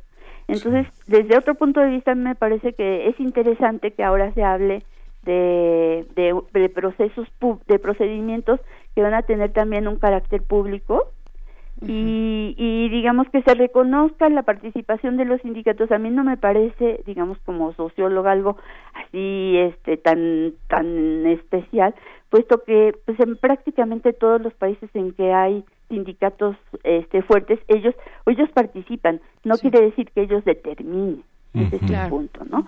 Y yo más bien veo otros problemas que son, es una gran centralización, ¿no? Es decir, a la, la Secretaría de Educación Pública y la Federación están por todas partes en la ley. Y eso sí me parece que sí hay un claramente un sentido demasiado centralizador eh, bueno, esa es mi, mi opinión. Pues bien, doctora Aurora Loyo, socióloga, investigadora, titular del Instituto de Investigaciones Sociales de la UNAM, muchas gracias por compartir este análisis eh, y pues sigamos porque hay que hay que verlo con lupa. Muchísimas, gracias, tanto a Berenice como a Miguel Ángel y como siempre me da muchísimo gusto participar en la emisión de este noticiario que es el noticiario de mi universidad, la UNAM. Gracias y, vamos, y, vamos a consultar educacionfutura.org y Pablo Flores Crespo es investigador de, la, Flores Crespo, de la Universidad sí, Me parece que es, es un, un, artículo bastante interesante y, como ese otros, ¿no? O sea, hay, hay ha habido bastantes artículos críticos sobre puntos y a mí eso me parece que es de lo más de lo más positivo que puede haber. lo que no me parece bien es que se articule a una campaña política. Sí, muchas gracias, doctora. Gracias, doctora. Vamos con música. Esto es de la Argentina con base eh, en España. Nati Peluso, a ver qué les parece. Creo que no ha sonado antes en primer movimiento. Híjole, yo soy fan, debo confesar. Hot Butter es la canción.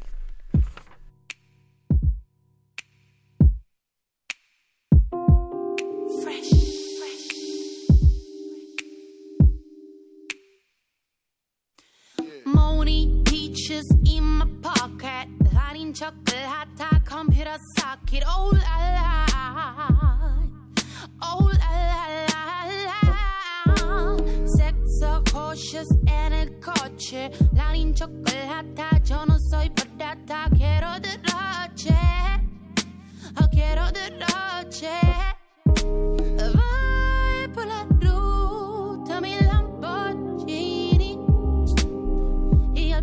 todas las minas me dicen adiós en mi Lamborghini. I call my dirty pedals the sound. No tengo tiempo, baby, controla. If you aren't ready, papi, I'm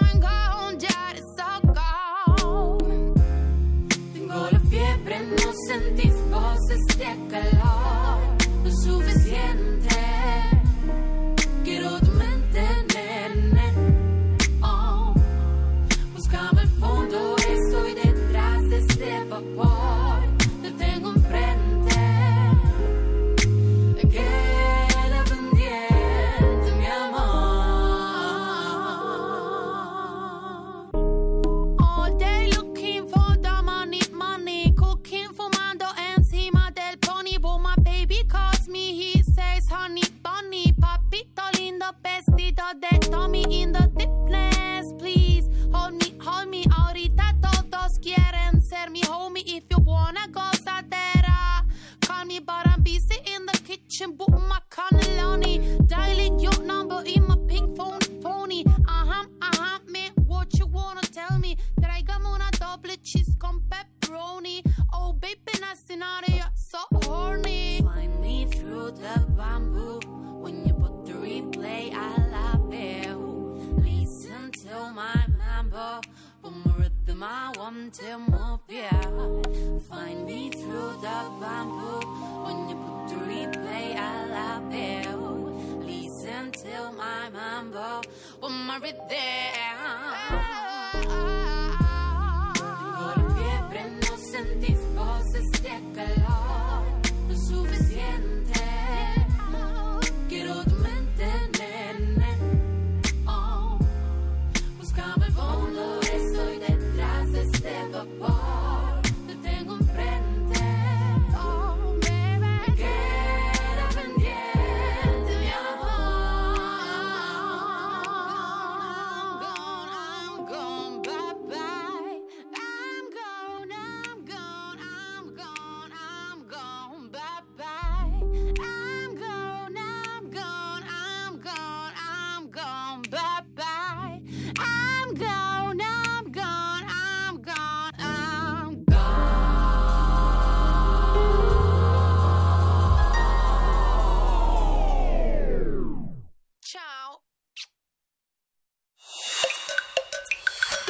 Primer movimiento.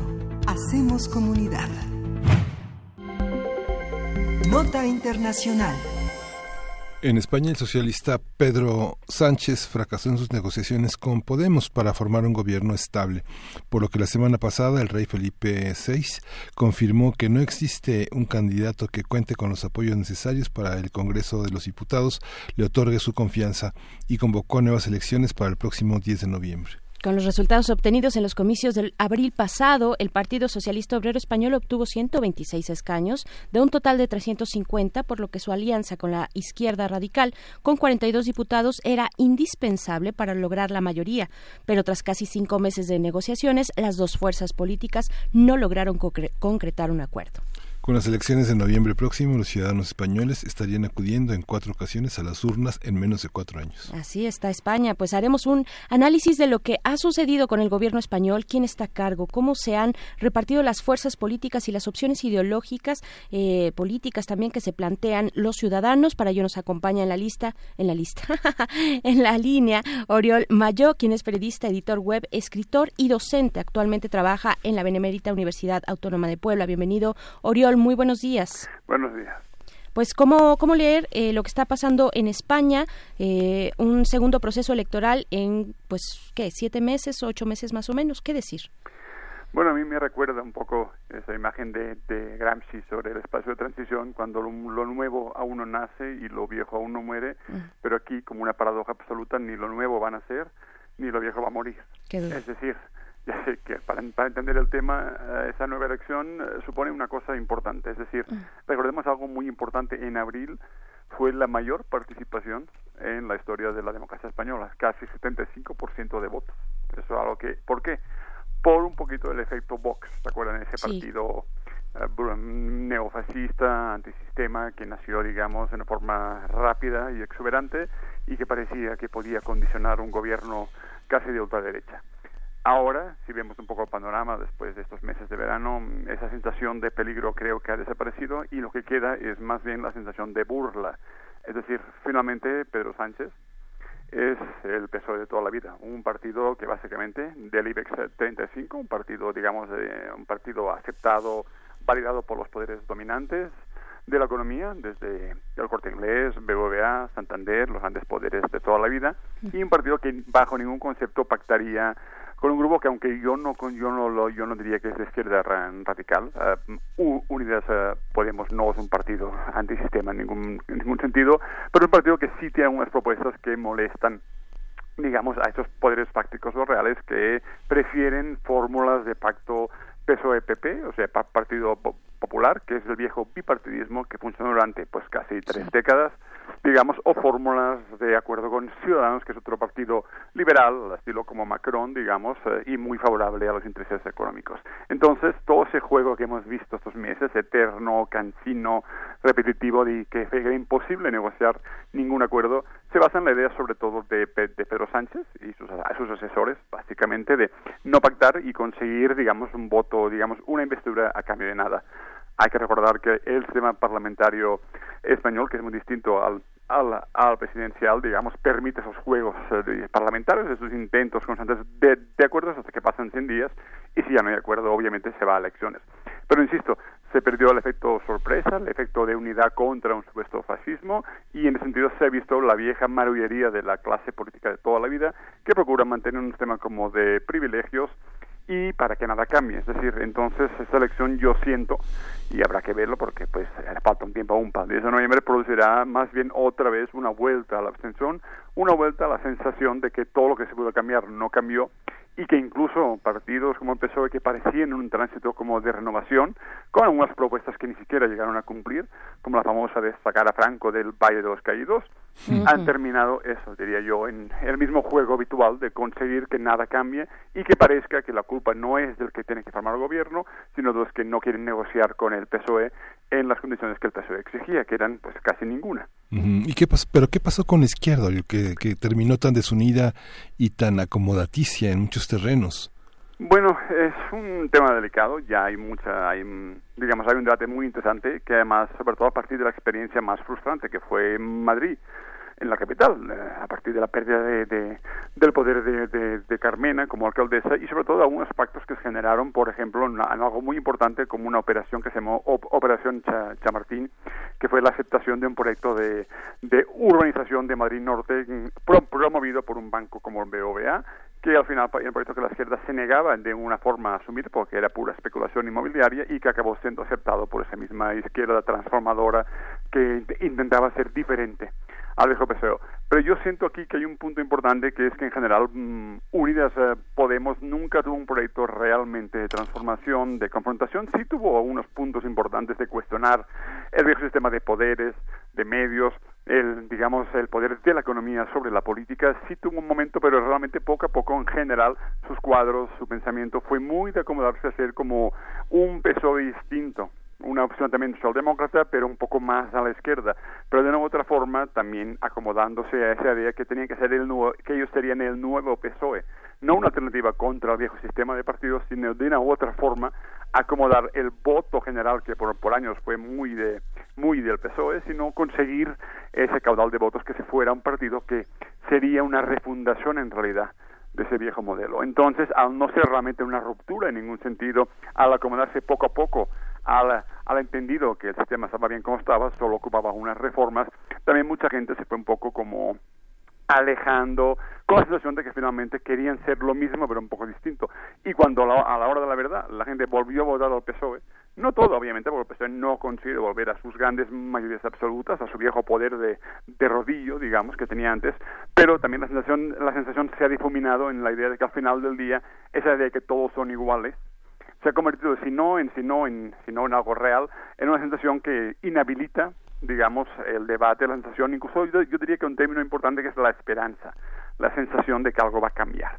Hace ya dos, tres años que el estancamiento de esa izquierda como transformadora es real y por tanto todo eso, todo eso que vemos ahora con Íñigo y Rejón, digamos, separándose de Podemos, montando un partido, esa división es parte también de un proceso en el cual mucha gente vio, se dio cuenta que ese partido no estaba generando una idea de cambio de transformación. Entonces, ese, ese, es consecuencia, diría yo, digamos, de algo que empezó ya en 2015, incluso con la aceptación de que, incluso en casos como en Grecia, como un, importante referéndum para recuperar la soberanía, pues Sirpas, digamos, renunció al referéndum y la izquierda que seguía a Sirpas también renunció a una idea de transformación. Digamos, eh, aquellos polvos estos lodos. Y en, realidad por eso el PSOE, el PSOE se ha recuperado como partido de centro como partido digamos de aluvión aunque insisto no ha conseguido tampoco realmente tener la fuerza que tenía antes. Entonces estamos en un estancamiento nada creativo nada interesante en realidad porque estamos más bien en un juego de posiciones para sobrevivir en el tablero de la política del día a día. Pero esto obviamente ya no implica ese caudal de transformación que existió antes, ¿no? Claro, nos podemos imaginar cómo recibe pues esta noticia, las nuevas elecciones en el panorama español, la misma ciudadanía, pero qué decir, tú cuéntanos, ¿cómo, cómo llega la ciudadanía a este esta posibilidad de nuevo proceso electoral? Pues yo diría que depende, pero con una mezcla de cinismo, digamos ya hoy en día ya todos son memes sobre el día de la de la marmota, como la película aquella famosa que todo se repite el mismo día, y la situación además que, claro, si, por ejemplo, mm, tenemos algo evidente, hay un intento de los grandes medios, digamos, de volver al, al, bipartidismo de toda la vida. Partido Popular y PSOE. Eh, en parte puede ser que funcione porque, por ejemplo, Ciudadanos, que era la, alternativa liberal más joven al Partido Popular, está en está desgajándose también, un poco como Podemos, y mucha gente está volviendo al Partido Popular. Entonces, de una u otra forma, lo que puede ser es que se refuerce tantito más el, el sistema bipartidista y los dos grandes partidos que parecía que iban a, cambiar digamos, cuando menos a quedarse el viejo electorado, se queden como partidos rémoras de esos dos tiburones que parecía que van a morir no muertos. Ahora bien, entre la gente impera el desencanto. Yo diría que la palabra esta que en la transición de hace unos 30 años se, se impuso, el desencanto, está volviendo un poquito en general, porque además ya se perdió el efecto de al menos unirnos contra Vox. Porque Vox obviamente es un partido que es muy minoritario, no conseguirá digamos, tener una fuerza tan importante, incluso parece que en las encuestas ya se irá bajando en cuanto a intención de voto, entonces lo que impide es la sensación de que, bueno, ¿para qué? Eh, como diría esa canción, de ¿y todo para qué? Sería lo mismo en ese sentido. Y lo que va a provocar, yo asumo y supongo, es sí una vuelta a la abstención, porque ya no hay ni siquiera la sensación de que valga la pena. Claro, no significa que todo el mundo vaya a abstenerse, pero sí volveremos a las cifras habituales de participación del 60-66%, que es un poco la, la norma. Pero sí, la sensación de que hay un espacio que se va cerrando, que hay un mundo de oportunidades nuevas que también se va cancelando, yo creo que es lo que predomina más, a partir además de la división ya sistemática y sistémica entre el bloque de Podemos, que ahora ya se divide entre seguidores de Rejón, seguidores de Pablo Iglesias, en una gran intestina que pues, puede durar mucho, pero que su efecto va a ser, digamos, dividir aún más el voto y anular más las ganas de ir a votar de mucha gente. claro. Oriol Mayor, no podemos despedirte sin, sin antes preguntarte sobre pues cómo va y cómo afecta eh, pues la cuestión catalana a este panorama electoral, a esta falta de acuerdo. Hombre, falta aún la sentencia que está del, del juicio. Parece que se va, aceptaría por eh, sedición en vez de rebelión. Sedición es un delito menor, aunque parezca más fuerte la palabra. Pero el independentismo también está en una fase aguda de, división. En Cataluña, por ejemplo, ha habido pactos ya imposibles hace años entre el Partido Socialista y, y, y, Convergencia, que ahora es Juntos por, por Cataluña, para controlar la Diputación de Barcelona, que es un poder estatal pequeño, es decir, pero lo importante es que en general impera también una sensación de que tampoco se vio para nada el intento del 1 de octubre de hace dos años de separarse a través del referéndum, al revés de la clase política catalana, que aunque vaya de independentista, está ya pactando de facto con el Estado, está arreglando posiciones. También, ¿por qué? Porque no hay realmente una ruptura de ningún tipo. No existe, fue simbólica y el costo ha sido muy elevado, es decir, y la prisión no es lo que un político desee lo más, y entonces en general también es otro fenómeno que está pasando.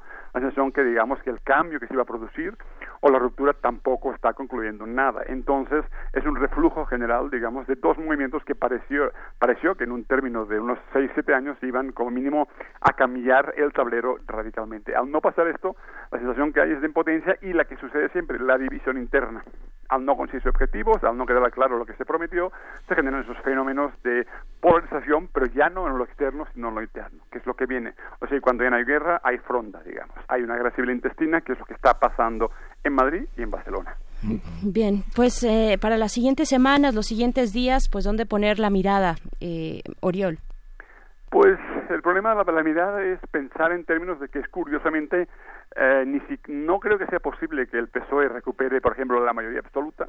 No creo que sea viable tampoco, digamos, una vuelta al viejo sistema, pero el nuevo sistema también ha muerto. Entonces, yo lo más probable es que inicie una discusión cuando ya pase la parte electoral de realmente una reflexión sobre estos últimos cinco o seis años que vaya a producir cuando menos debates nuevos, eh, que habrá un aire nuevo en el sentido de pensar que hay un, hay un proceso que ya terminó, el proceso de confluencias que fue Podemos por un tiempo, que fue incluso el independentismo por un tiempo en Cataluña, y realmente repensar el tablero a, partir de la idea que no se puede volver al pasado, pero tampoco ha sido posible, posible generar esta nueva política que se pensó, se imaginó y se ilusionó hace cinco o seis años. Es inevitable preguntarte, Ariel, ¿qué pasó con lo de Franco eh, del, del Valle de los Caídos? Pues como siempre, demandas de la familia familia, judiciales y al fin del día, digamos como además en, entre, en medio estuvo el tema de la negociación y la, la parálisis del gobierno, de una otra forma, pues el PSOE como siempre, ni siquiera lo que promete tan simple, porque finalmente ya es muy simbólico, el franquismo en sí como factor de poder ya desapareció hace mucho tiempo, pero ni siquiera esto fue posible. Eso demuestra incluso a qué punto la, la inanidad del PSOE, su incapacidad de cambiar incluso en lo simbólico ha sido tan, tan importante que ni esto conseguimos, digamos. Entonces realmente, al PSOE le importa más, por ejemplo, que no cambie el tema de la reforma laboral, que sigue siendo brutal, las, las formas de despido que existen del trabajo, es decir, pero lo simbólico tampoco existe para ellos y no ha sido posible cambiarlo. Entonces, realmente yo, yo diría que en general el PSOE ha vuelto a ser lo que siempre supimos que era, un partido como de Estado, un partido de administrar el sistema y administrar lo que hay en, a partir de los intereses que están detrás, que sobre todo es la gran banca, que es quizá el último gran poder que queda de la economía española en el mundo, ¿no? Entonces, realmente, digamos, las pequeñas cosas ni siquiera han sido posibles porque lo grande tampoco es concebible. En ese espacio cada vez más más cerrado, cada vez más, más angustioso, digamos, el PSOE ni siquiera le importa ya, digamos, fingir que al menos Franco se fue del Valle de los Caídos. Pues bueno, ahí está este panorama que te agradecemos. Eh, compartas con la audiencia, Oriol Mayo, saludos hasta la UAP, saludos y pues pronto estaremos en contacto para dar seguimiento a esto. Seguro. Ahí Muchas gracias. Muchas gracias, Miguel Ángel. Pues vamos a ir con música. Esto es de DMBK eh, son las siglas que componen estas palabras de derby, motoretas, burrito, cachimba, cachimba también, y bueno, habla de la, una seña de la identidad eh, eh, de los hispanohablantes. Vamos a escucharlo. La canción que vamos a escuchar es El Salto del Gitano. Vamos.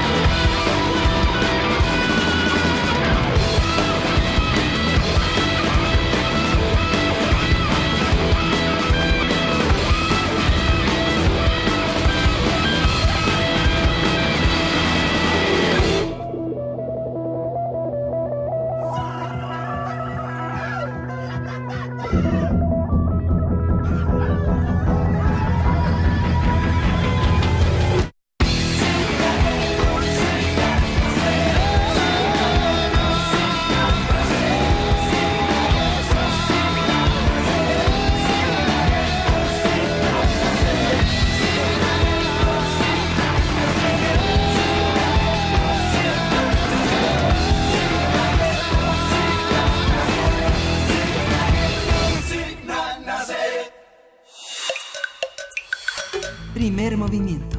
Hacemos comunidad. Pues ya nos despedimos de esta segunda hora de primer movimiento, ya dieron las nueve de la mañana y despedimos a la radio Nicolaita allá en Morelia, Michoacán. Nos vemos, eh, nos escuchamos de 8 a 9 de la mañana todos los días, de lunes a viernes, y nos escucharemos mañana.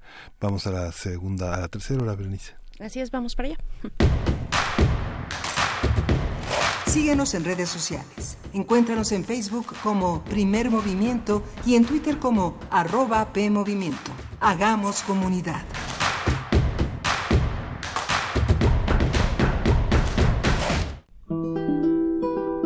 Seis cuerdas para expresar ideas y sentimientos. Un mástil para sostenerlos. Y una caja de resonancia para hacerlos llegar hasta tus oídos. El espacio lo ponemos nosotros. Radio UNAM presenta Festival de Guitarra. Cuatro conciertos que reúnen a algunos de los mejores guitarristas de nuestro país, aderezados con la presencia de otros grandes músicos latinoamericanos. Todos los jueves de septiembre a las 8 de la noche en la sala Julián Carrillo. Adolfo Prieto, 133, Colonia del Valle. Radio UNAM. Experiencia sonora. En México está creciendo la esperanza, un movimiento que se vuelve cada día más grande con la honestidad, las propuestas y la alegría de nuestra gente. Estamos unidos y eso nos hace más fuertes para transformar lo que parecía imposible cambiar. En cada ciudad, en todas las regiones, somos más los mexicanos con Morena y contigo seremos la mayoría que va a comenzar un nuevo capítulo en la historia de México. Vente a Morena, la esperanza de México. Juntos haremos historia. No esperes a que llegue la tormenta. Prepárate. Si te encuentras en la costa y se acerca un ciclón tropical, no te acerques al mar ni realices actividades acuáticas. Protege tus instrumentos de trabajo y a tus animales y resguarda bien cualquier sustancia peligrosa. Sigue las indicaciones de protección civil y si te piden evacuar, hazlo inmediatamente. Tu vida y tu seguridad son lo más importante. Comisión Nacional del Agua. Gobierno de México. El telón acústico vuelve a levantarse en el tablado del cuadrante radiofónico para que las voces histriónicas repitan las mejores historias de un escenario invisible. Radio UNAM te invita a reescuchar los mejores radioteatros de su fonoteca en el programa Aventuras Soníricas, dirigidas por Eduardo Ruiz Aviñón, con textos de Elena Garro, Carlos Olmos, Vicente Quirarte, Roberto Coria, Frederick Durrenmatt, Edgar Allan Poe, Mary Shelley, William Polidori, H.P. Lovecraft, Bram Stoker, Samuel Beckett, Jack London, Herman Melville, entre otros. Todos los sábados a las 20 horas por el 96.1 de FM, Radio UNAM, Experiencia Sonora.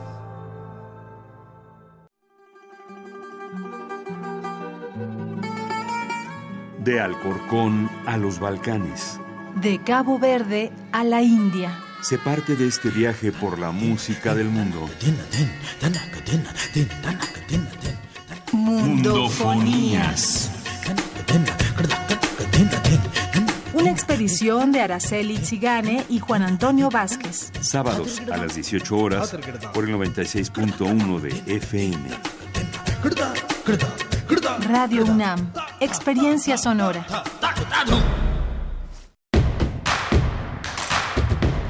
Encuentra la música de primer movimiento día a día en el Spotify de Radio UNAM y agréganos a tus favoritos.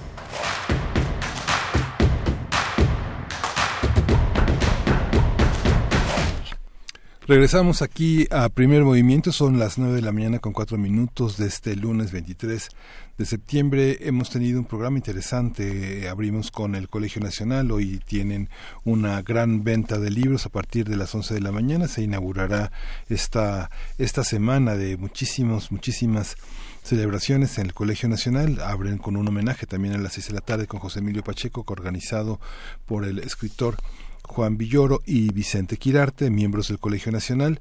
Y bueno, muchas cosas, una, una librería que se renueva y aprovecho a decir que hay una que inauguró en, en, en, la colonia Condesa, que es la Torre de Luli, una librería de primeras ediciones, que ahora está en Fernando Montes de Oca, número 38, hace poco menos de un mes, unos 10 días que está, que está allí, eh, y bueno, hay que, vale la pena visitarla Siempre hay muchísimas sorpresas como las que van a encontrar también en el Colegio Nacional. Berenice Camacho, buenos días. Así es, buenos días Miguel Ángel Quemain. Eh, pues sí, interesante, interesante, interesantes estas propuestas editoriales. También eh, pues la manera en la que iniciamos la emisión del día de hoy fue mencionando pues que es una fecha importante para la universidad porque el día de ayer domingo 22 de septiembre pero de 1910 se inauguró la Universidad Nacional de México en este proyecto que propuso y dio discurso inaugural también un histórico discurso inaugural justo Sierra en el marco lo dijimos de los festejos del centenario de la Independencia. Y pues bueno a partir de, de esa de, esa celebración que comentamos con ustedes pues la producción de este programa tuvo el tino de proponer en la música la esta obra del concertino para órgano de Bernal Jiménez, la pieza del Mester de Juglares que ha generado pues eh, emociones eh, pues digamos muy cálidas por parte de quienes nos escuchan. Gracias por darnos su opinión, gracias por compartir a través de eh, la memoria sonora pues sus comentarios, sus comentarios en redes sociales también respecto a la reforma educativa Marchupi Marchupia, nos dice la crítica de la doctora, ella se refiere a la doctora Aurora Loyo, eh, a la reforma educativa como debieran ser las críticas, puntual, analítica, equilibrada, sin, sin neuras partidistas disfrazadas. Pues muchas gracias por tus comentarios. En fin, hay mucho que decir. Eh, R. Guillermo también, saludos. La, dice, la sociedad fracasa en educación, en todo, cuando no ha aprendido a ser motivando, sino castigando. Totalmente de acuerdo, R. Guillermo, un saludo. Miguel Ángel Gemirán también está por acá. David García, un abrazo. En fin, a todos los que hacen comunidad con nosotros día con día. Diogenito está por acá también. Eh, saludos, un abrazo. Justo, justo, justo abrió su Twitter para dialogar con Primer Movimiento. Es lo que es lo que comentaba, ¿verdad? Que Sí. hace cinco años, cuatro años Eh, dice por acá, ya cinco Edgar. años, eh, Edgar, Edgar Benet también, dice Diogenito, ya cinco años que abrí la cuenta de Twitter para poder participar en primer movimiento y pues bueno, lo hizo precisamente para eso, con la ca- caricatura de Diógenes, a quien admira y de ahí nació Diogenito. Pues felicidades a ti también, eh, Diogenito, por estar en estas eh, frecuencias, por estar haciendo comunidad junto con todos nosotros y pues vamos, vamos ya con la poesía necesaria, después, No, no, ah, no, sí, no, sí, es sí, cierto, sí, sí, sí, sí, sí, sí, sí, vamos claro con la poesía necesaria y después una mesa interesante sobre la ley de amnistía, vamos a invitarles también al Abierto Mexicano de Diseño, en fin, mucho por delante en esta hora, vamos. Primer movimiento. Hacemos comunidad. Es hora de Poesía Necesaria. Bien, pues Silvana Ocampo, una de las grandes escritoras argentinas del siglo pasado, una bonaerense que nació en 1903 dentro de una de las familias más acomodadas, aristócratas del país, fue la más pequeña de seis hermanas y en algún momento declaró, o al menos eso dice la leyenda, que ella decía sentirse como el etcétera de la familia. De Silvana Ocampo vamos a escuchar el poema Al Rencor. Y en la música, en la música acompañamos con uno de los grandes del siglo XX, Johnny Cash, también compositor, actor, guitarrista, una de las figuras más grandes del country, por ejemplo. Él murió en septiembre, pero del año 2003, y pues de, de Johnny Cash vamos a escuchar la canción que es casi una sentencia. Se titula God, God's Gonna Cut You Down. Así es que vamos con esto de Silvana Ocampo, que se titula Al Rencor. No, no vengas, te conjuro, con tus piedras, con tu vetusto horror, con tu consejo, con tu escudo brillante, con tu espejo, con tu verdor insólito de hiedras. En aquel árbol la torcaza es mía, no cubras con tus gritos su canción, me conmueve, me llega al corazón, repudia el mármol de tu mano fría, te reconozco siempre, no, no vengas, prometí no mirar tu aviesa cara cada vez que lloré sola en tu avara desolación, y si de mí te vengas, que épica sea al menos tu venganza, y no cobarde, oscura, impenitente, agazapada en cada sombra ausente, fingiendo que además hiere tu lanza. Entre rosas, jazmines y envenenas que envenenas, ¿por qué no te ultimé yo en mi otra vida? Haz brotar sangre al menos de mi herida, que estoy cansada de, de morir apenas.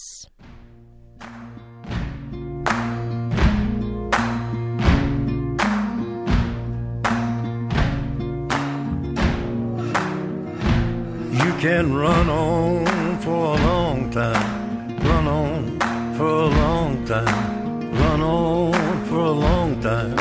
Sooner or later, gotta cut you down. Sooner or later, gotta cut you down.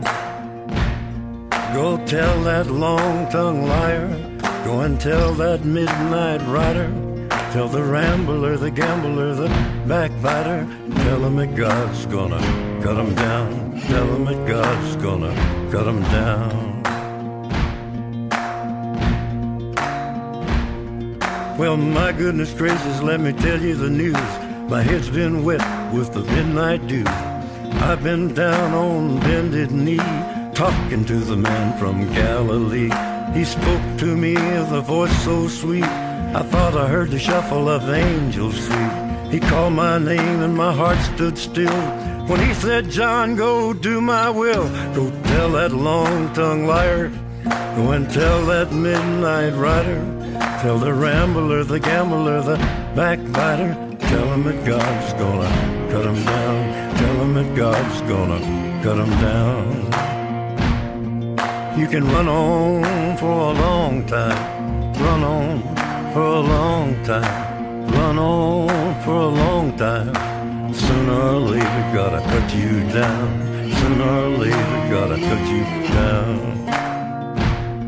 Well, you may throw your rock, hide your hand, working in the dark against your fellow man. But as sure as God made black and white, what's done in the dark will be brought to the light. You can run on for a long time, run on for a long time, run on for a long time.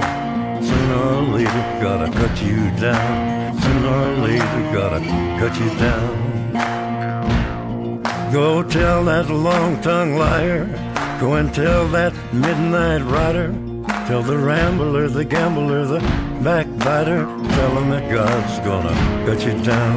Tell him that God's gonna cut you down. Tell him that God's gonna cut you down. Primer movimiento. Hacemos comunidad. Bien, escuchamos a Johnny Cash y también la poesía de Silvina Ocampo. Por allá me, me dijeron por ahí que se escuchó, que dije Silvana, es Silvina, por supuesto, Silvina Ocampo. El poema que leímos se titula Al Rencor y ya está en nuestras redes sociales para que lo puedan consultar. Vienen otras opciones también de la misma poeta argentina. Y bien, ya está en la línea también Miguel Ángel, eh, pues para hablar del Abierto Mexicano de Diseño, Ricardo Lozano, quien es director precisamente de este Abierto Mexicano de Diseño. Buenos días, ¿cómo estás, Ricardo?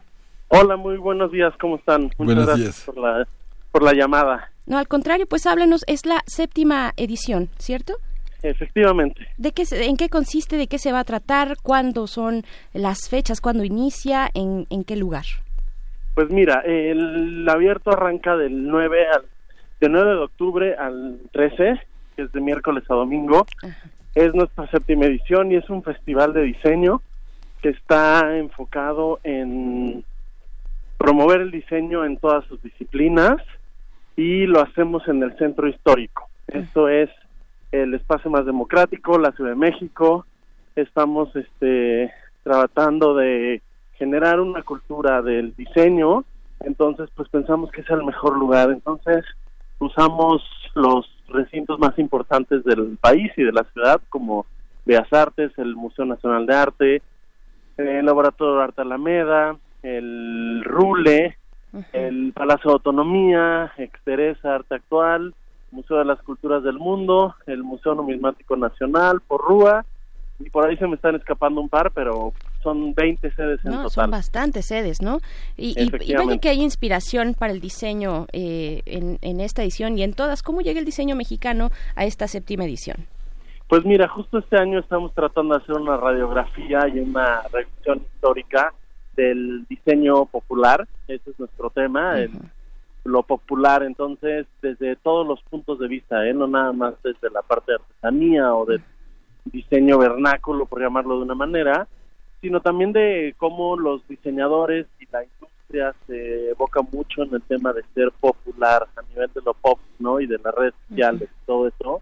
Entonces, eh, pues nos pareció un, un momento importante, un momento que vive el país en el que pues hay un cambio y se está tratando de ver también el diseño, cómo responde a esto, ¿no? Ujú. Se hacen rótulos, ¿no? Se hacen rótulos, exactamente. Bien, bien, pues Ricardo Lozano, pues te agradecemos mucho esta invitación. Recuérdanos, por favor, yo tengo por aquí el dato de que ocurrirá la inauguración, no sé si la ina- inauguración, pero algo en la sala Manuel M. Ponce del Palacio de Bellas Artes. Mira, esta es nuestra conferencia de prensa, Ah, que bien. será el día de mañana, Sí. pero este es Ah, más ya, como ya. para avisar. En realidad, el festival arranca el 9 de octubre, tratamos de que sea abierto, por lo mismo de nuestro nombre. Entonces, a partir de que abren los institutos y los museos y, las, y los lugares, eh, ya está abierto al público y está abierto a todo mundo. Hay costo en, cuan- en cuanto a que los museos cuando cobran alguna entrada se tiene que pagar, pero todos los eventos son libres. Nuestra página es www.abiertodediceno.mx. Nuestras redes sociales son Abierto de Diceno en Facebook, Twitter Instagram. Y los esperamos a partir del 9. En Bellas Artes, por ejemplo, tendremos la exposición central que habla de todo el tema popular, que está curada por un Mario Ballesteros. Y es un, va a ser una cosa increíble porque es, un, es eso, es una revisión de, de, de qué es el diseño popular y también nosotros lanzamos esta pregunta al público ¿no? y a los diseñadores que tenemos este año participando 430 diseñadores entonces eh, es, un, es la edición más grande hasta ahora y creo que la edición que, que romperá muchas cosas por ahí de, de las redes y de la de, de la intervención de los diseñadores y los creativos de, de México.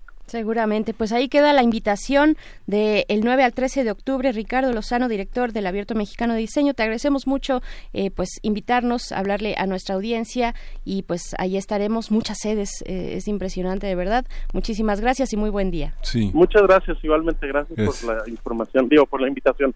gracias. Pues vamos a continuar. Eh, seguramente Rodillas Paco Ángeles eh, grabó esta postal sonora el inicio del novenario de San Miguel en San Miguel de Allende.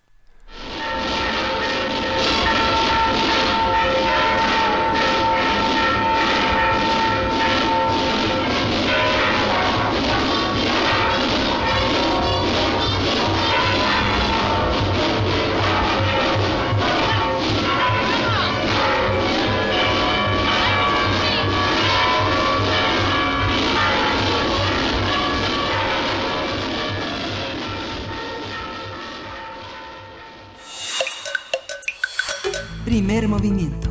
Hacemos comunidad. La mesa del día. El presidente Andrés Manuel López Obrador envió a la Cámara de Diputados la iniciativa de ley amnistía, la ley de amnistía. Mario Delgado, coordinador de la bancada de Morena, dijo que la aprobación de dicha ley beneficiará a quienes están sentenciados por robo simple, sin violencia y a jóvenes acusados de delitos contra la salud. El diputado explicó que la iniciativa también busca dar libertad a los consumidores acusados de narcomenudeo, así lo dijo, o que fueron obligados a participar en hechos ilícitos frente a su situación de pobreza o baja o, bajo amenazas. En ese sentido, la ley podría beneficiar a personas en prisión eh, en, eh, per- en pérdida de su libertad por, por su condición como personas indígenas, a mujeres criminalizadas por abortos, presos políticos de conciencia, entre otros perfiles. Para obtener su libertad, las personas presas no deben ser reincidentes, que no estén encarceladas por homicidio, lesiones o secuestro, que no hayan utilizado armas de fuego o que se encuentren relacionados con delitos graves previstos en el artículo 19 constitucional. Luis Raúl González Pérez, titular de la Comisión Nacional de Derechos Humanos, dijo que el área jurídica del organismo se encuentra estudiando la iniciativa. Yo espero que haya un parlamento abierto para discutir. Como yo dije, no damos el aval a esta iniciativa, pero tampoco la satanizamos. Eso lo mencionó, eh, mencionó en días pasados el funcionario. Vamos a conversar sobre el proyecto de ley de amnistía que propone, cómo se enmarca en el discurso legislativo del país y cuáles podrían ser sus repercusiones para la vida cotidiana de México. Está en la línea Edna Jaime, ella es directora general de México Evalúa. Bienvenida, Edna, ¿cómo estás? Miguel Ángel, muy buenos días. Una- buenos días, una- Berenice. Un Gracias. gusto. Buenos días, Edna. Una ley que condena eh, la, la pobreza y que justifica eh, la- una, una- una prisión para personas que de alguna manera son consideradas inocentes. Mira, Miguel Ángel, desde mi perspectiva, eh, yo considero que este es un buen planteamiento. Seguramente en las discusiones legislativas se podrá enriquecer y se podrán mejorar algunos de los aspectos de la iniciativa que presentó el presidente de la República, pero a mí me parece que hay mucha gente en prisión. Bueno, parto de, de- de- de la, de la premisa de que hay mucha gente en prisión en este país que no debería estar en prisión. El problema eh, lo considero yo un poco más estructural, por eso sería deseable que eh, pues hubiera una apuesta por fortalecer la justicia en este país. Eh, no creo que la sola ley de amnistía pueda resolver todos los problemas que enfrentamos con la justicia penal, pero sí creo que hay en prisión mucha más gente que de la que debería estar por distintas razones. Voy a enumerarlas, las que considero más importantes. La primera, porque eh, metemos a la cárcel a, a- cualquiera que cometa una infracción, eh, ya sea un delito menor, eh, una infracción menor, eh, siempre respondemos con la respuesta más extrema que puede tener el Estado mexicano, que es privar de la libertad. Y esto es así porque no tenemos, por varias razones, no tenemos eh, esquemas de prisión alternativ de, eh, alternativas a la prisión, esquemas de sanción alternativos a la prisión. Eh, todo lo que, todas las sentencias, por lo tanto, la mayoría de las sentencias implican la privación de la libertad, cosa que no debería ser. Hay delitos que no ameritan eh, eh, eh, la privación de la libertad, hay infracciones que no ameritan la, pri- pri- la privación de la libertad. Sin embargo, como no tenemos eh, penas alternativas, sanciones alternativas, metemos a la cárcel. Otra razón es que pues nuestro, nuestro aparato de justicia, nuestro aparato de persecución criminal y de justicia no sabe resolver delitos complejos. Entonces se ensaña con delitos menores y con personas que no tienen capacidad para defenderse. Eh, eh, por lo tanto, pues mandamos a prisión eh, y nuestras cárceles están llenas de primo delincuentes o de personas que cometieron delitos menores.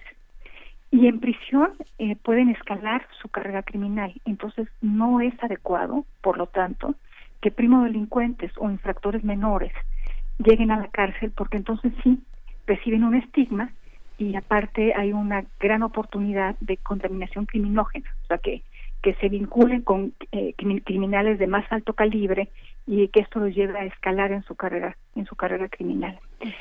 Pero también hay otro un tercer factor que tiene que ver con el populismo penal. Este concepto de populismo penal tiene eh, implica hemos estado criminalizando muchas conductas y aumentando las penas para las infracciones y para los para los delitos. Esto es una tendencia eh, que pues se ha presentado en los últimos años junto con el incremento de la inseguridad y la violencia en el país. Los políticos, los gobernantes han respondido a los ciudadanos, a la demanda de los ciudadanos por más seguridad, con más penas, con más cárcel, con la criminal- criminalización de conductas. Entonces, pues sí tenemos un aparato punitivo que cuando castiga, cas- castiga mucho, porque sabemos además que los niveles de impunidad son muy altos, pero cuando llega a sancionar a alguien, lo sanciona pues de manera desproporcionada. Entonces nuestras prisiones están, la mayor parte de la gente que está en reclusión está ahí por eh, delitos menores, porque no pudo tener eh, acceso a una defensa, por temas eh, pues de desventaja eh, frente a la justicia, y, y yo creo que es un buen planteamiento repensarlo. Creo que entonces la ley de, amnistía pues se queda corta. Creo que tendríamos que pensar en muchos temas. Primero, eh, de- despenalizar o descriminalizar a, a ciertas conductas. Eh, bajar penas eh, para delitos que no ameritan. eh, En algunos estados, un robo simple tiene la misma pena que un homicidio. Eh, y necesitamos también eh, proveer los medios para que la gente con desventaja que llega ante la justicia, pues disminuir esa brecha de desventaja. Y por supuesto necesitamos hacer al aparato de justicia justo. Y ese es un tema pues bastante más complejo y bastante más profundo que la ley de amnistía. Entonces, pues para resumir, creo que es un es un paso en la dirección correcta para sacar de prisión a gente que no debería de estar ahí, pero creo que eh, necesitamos trabajar de manera mucho más profunda y completa en fortalecer el nuevo modelo de justicia penal, el modelo eh, penal acusatorio, necesitamos eh, generar capacidades de investigación criminal, necesitamos generar capacidades en todos los operadores del sistema de justicia para que se garantice el acceso a la, a- a la justicia y no a la injusticia. Este sistema, esta, esta apreciación es sumamente conceptual, digamos que hay una parte de la, a la que te refieres que tiene que ver con un aspecto también técnico, ¿no? De insuficiencia de, de, de aparatos que eh, realmente hagan expedita la, la impartición de justicia, que tiene que ver como con toda la estructura penal, incluso la, y la propia estructura carcelaria que contamina. Pero en el terreno conceptual, este primer paso, eh, ¿qué, ¿qué significa reconocer como todos estos ingre- ingredientes culturales y que forman parte de una cuestión casi idiosincrática en la- es la que está la que está señalando y que forma parte del debate que llaman polarizado en el país donde unas personas se criminalizan o se victimizan por su propia condición por ser mujeres o por ser indígenas o por ser pobres no Bueno, pues yo creo que es un primer paso muy importante. Sea, reconocer que el Estado mexicano ha abusado de ciertas personas. Reconocer que nuestro aparato de justicia se ensaña particularmente con, con los más vulnerables. Yo creo que es un primer paso muy importante. Creo que no es suficiente porque eh, eh, este, lo que necesitamos es cambiar las cosas, eh, el aparato de justicia, eh, para que sea eficiente, para que respete derechos, para que el momento que recibe una persona de una comunidad indígena pueda proveer los elementos para que no esté en desventaja, o una mujer, eh, eh, una persona de bajos ingresos. Pero me parece eh, que es una, que, que me parece fantástico que abramos esta discusión. Eh, me parece muy importante sobre todo porque vamos caminando en un sentido contrario a esto. eh, ya se aprobó en el país una reforma constitucional para ampliar el catálogo de delitos de prisión preventiva oficiosa.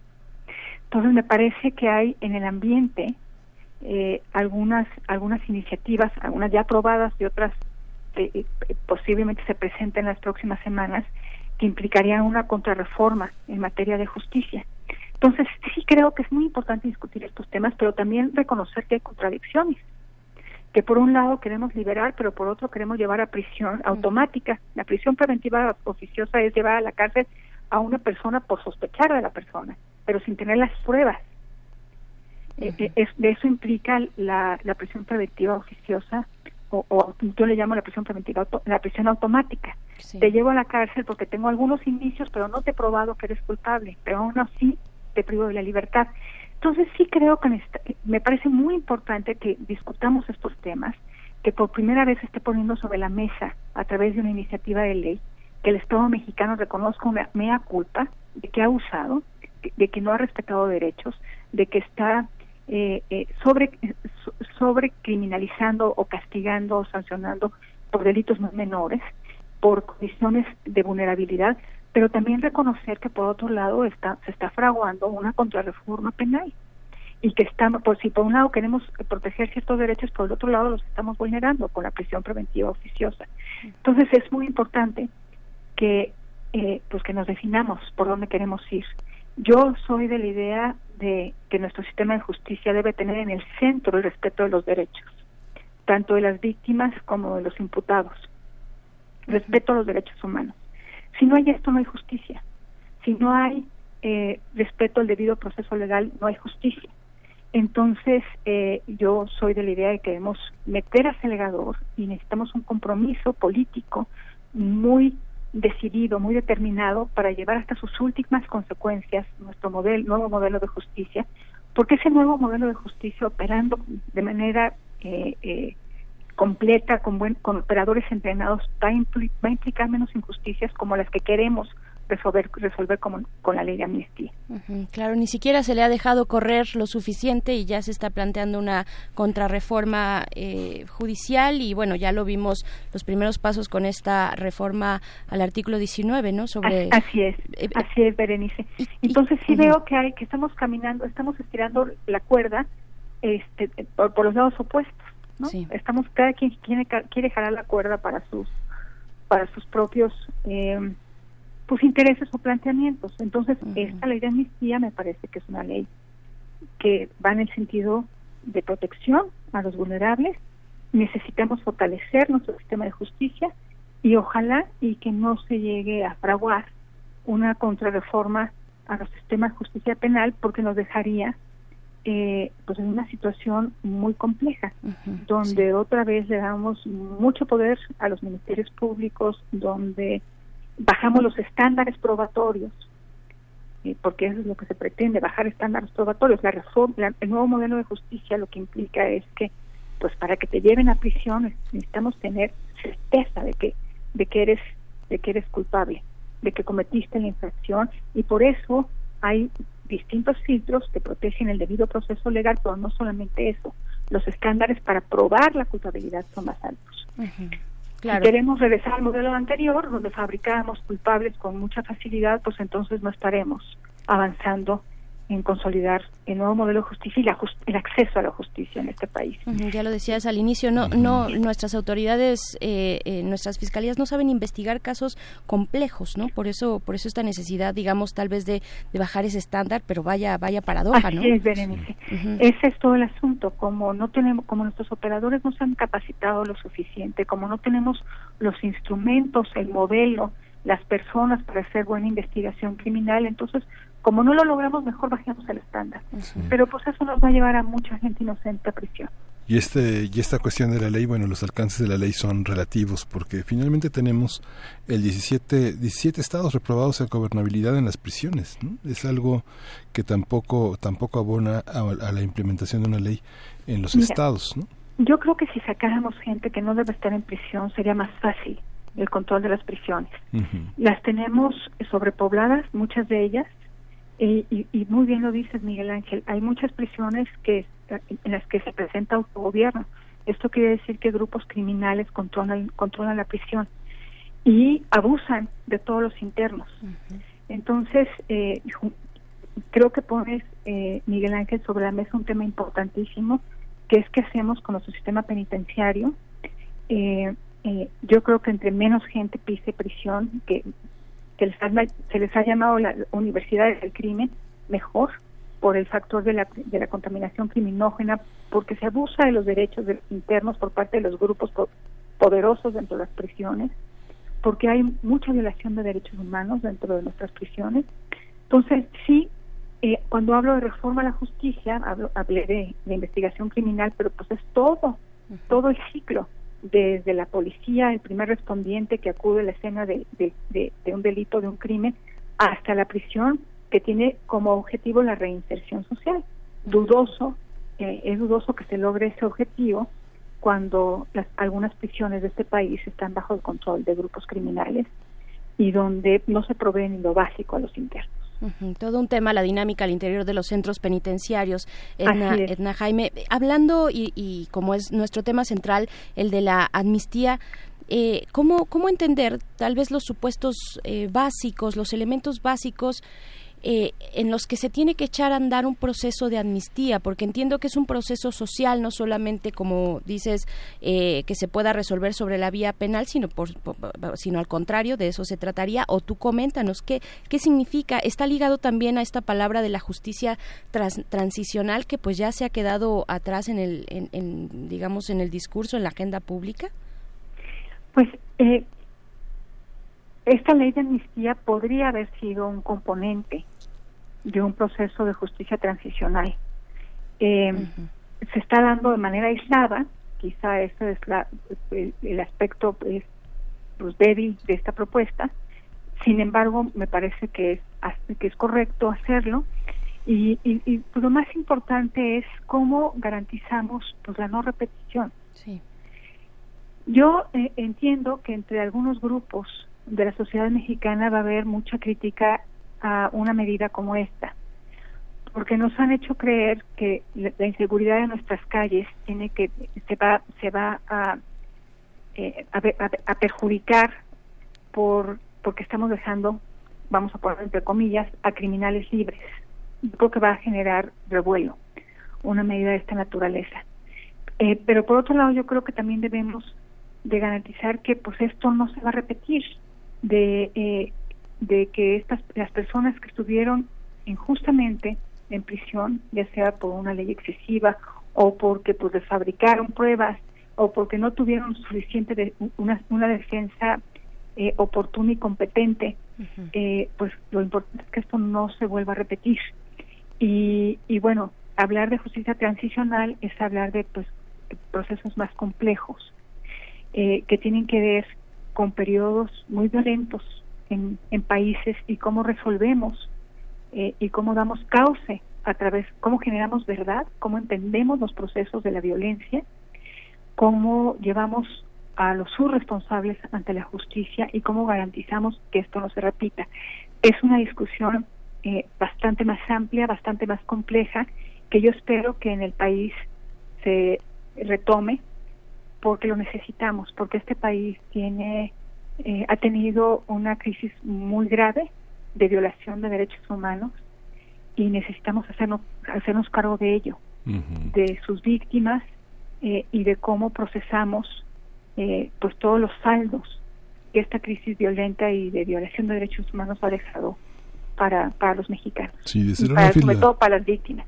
Y desde el orden de lo filosófico, de alguna manera también hay una parte en la que suponemos que algunas personas delinquen por amor, ¿no? Con todo y que llama presión, coerción y que finalmente alguien a favor de su padre o a favor de un hijo o a favor de un hermano o a favor de un cónyuge comete un ilícito, digamos que hay una parte en la que el sujeto eh, indiciado está está este es víctima de una cuestión que es como es muy complejo, es el sistema jurídico eh, discutir, ¿no? Hay una hay una parte que tiene que ver con de qué es capaz un sujeto este enamorado o enfermo o coercionado por as- aspectos que son eh, parte de la emotividad humana, ¿no?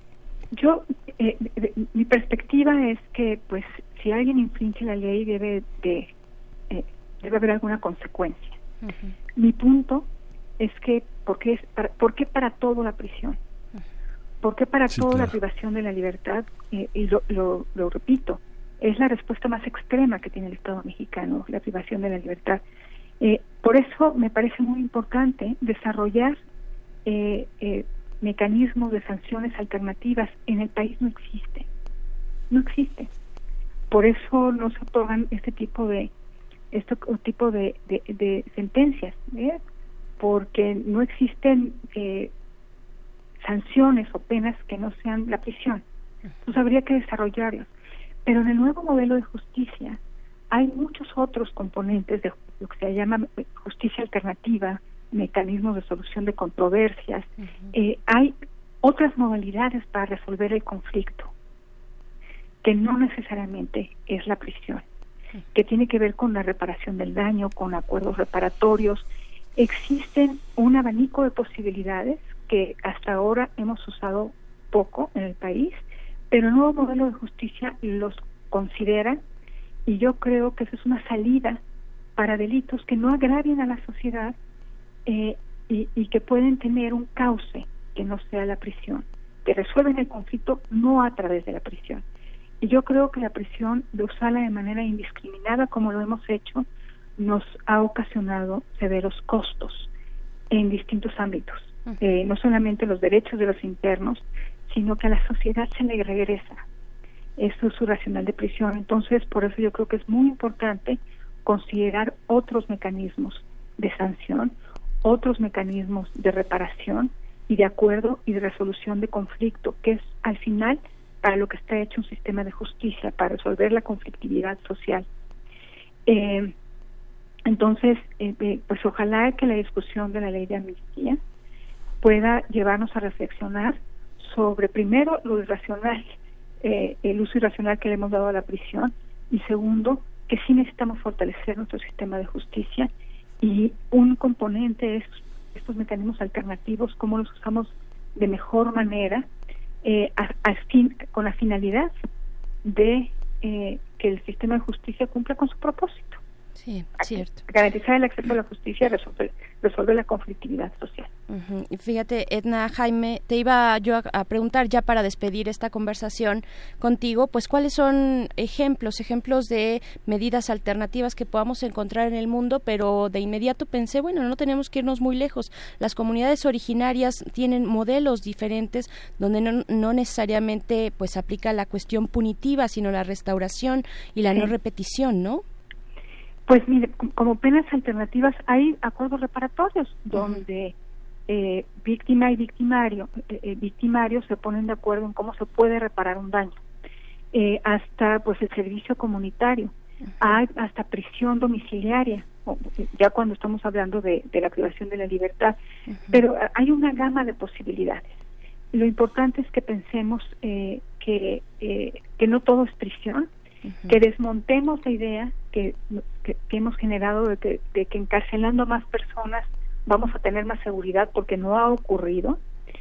Y, eh, y muy importante eh, que nuestro sistema de justicia tenga en el centro en el respeto a los derechos humanos, al debido proceso legal y ojalá y que logremos eh, consolidar el nuevo modelo de justicia donde los estándares probatorios tengamos las capacidades eh, eh, para que los operadores de nuestros aparatos de justicia puedan eh, pues cumplir con nuevos estándares probatorios porque eso querrá decir que son más profesionales y que veremos a menos inocentes en cárcel y que eventualmente podamos podamos ver que es posible resolver el conflicto y poder sancionar una infracción con mecanismos distintos a la prisión. Bien, pues ahí está Edna Jaime. De nuevo, eh, el personal, los operadores del sistema de justicia, pues hay que actualizarlos, capacitarlos, ver hasta dónde puede correr este sistema de justicia. Pues te agradecemos, te agradecemos mucho, Edna Jaime, directora general de México gracias a Evalúa. ustedes. Hasta pronto, un abrazo. Muy buenos días. Y vamos a ir con música, Miguel Ángel.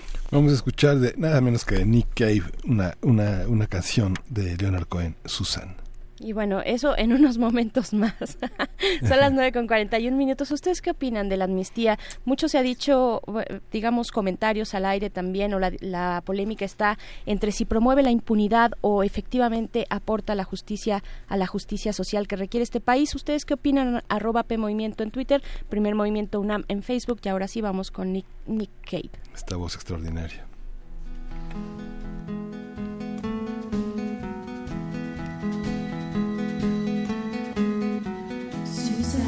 Suzanne takes you down to a place near the river.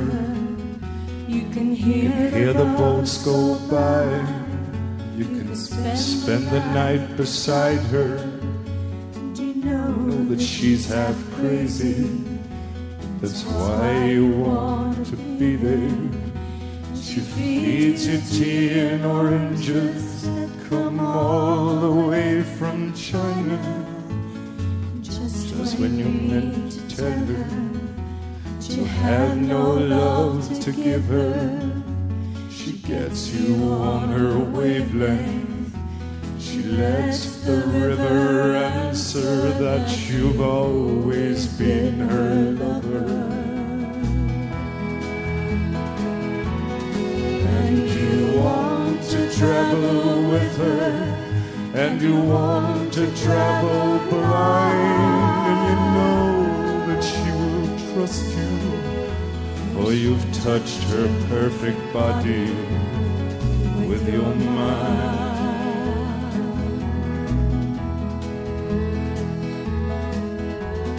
Jesus was a sailor when he walked upon the water. Spent a long time a watching from his lonely wooden tower. When he knew for certain only drowning men could see him, he said, All men will be sailors then until the sea shall free them. He himself was broken long before the sky was open, forsaken, almost human. He sank beneath your wisdom like a stone.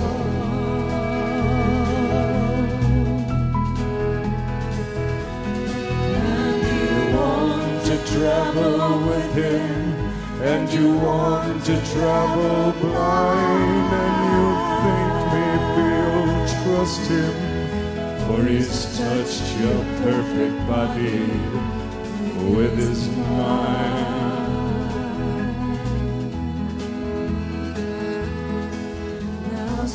Suzanne. Suzanne takes your hand. She leads you to the river.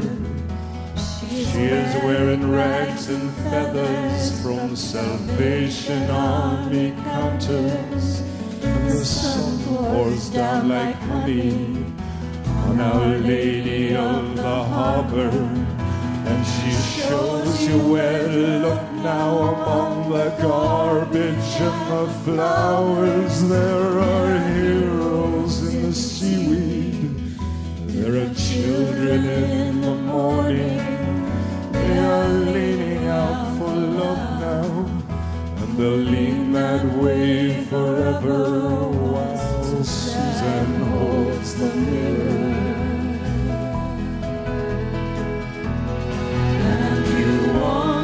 Travel with her, and you want to travel blind, and you know that she will trust you, for she's touched your perfect body with her mind.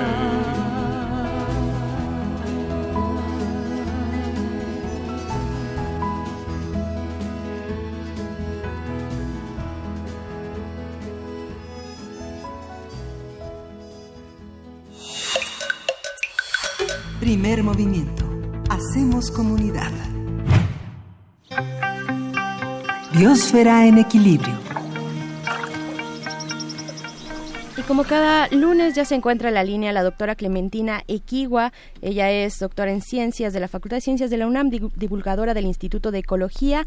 Y en esta ocasión nos va a hablar pues sobre qué, qué otro tema, sino la huelga mundial por el clima. Bienvenida Clementina, muy buenos días. Buenos días, ¿cómo están?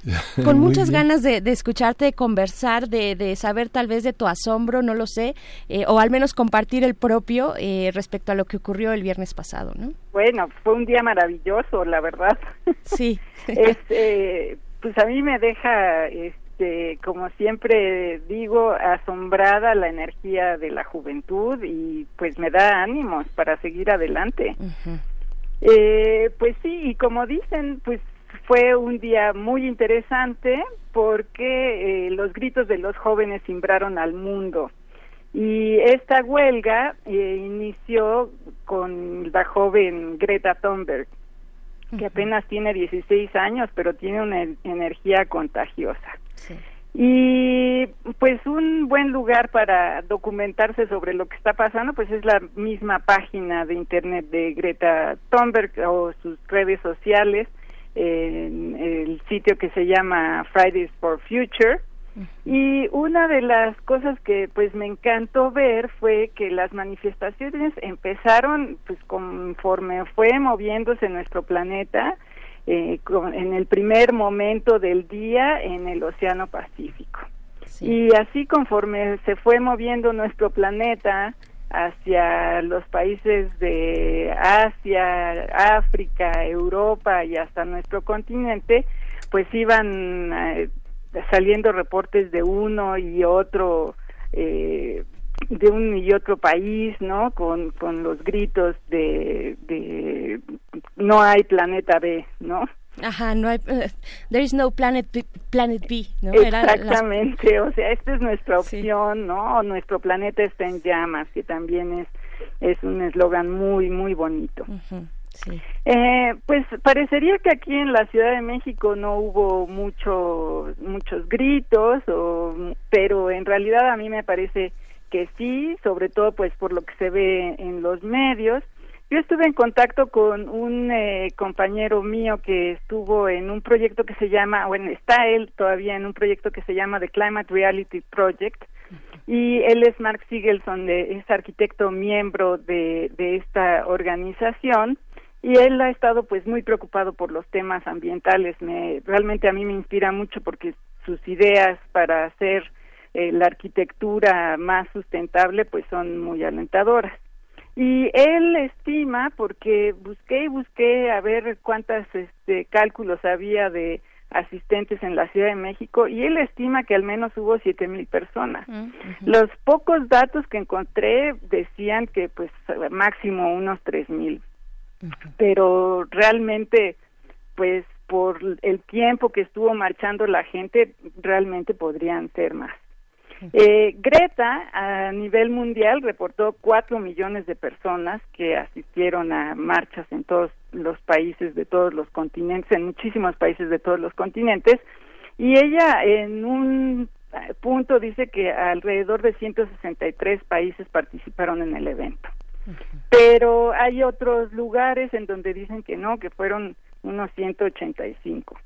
Uh -huh. En tan solo en Nueva York, en donde estaba ella, la manifestación, bueno, los números eh, son sorprendentemente este, imprecisos, ¿no? Porque dicen que alrededor de 60 mil personas participaron y en otros lugares dicen que fueron alrededor de 250 mil, lo cual la diferencia es impresionantemente sí. este no contrastante eh, ¿no? sí es muy extraño y, sí. y dicen que en Nueva York tan solo pidieron digo nada más con el permiso que se pidió para para que marcharan cinco mil personas bueno estaban realmente muy cortos del, del empuje que iban a tener no uh -huh.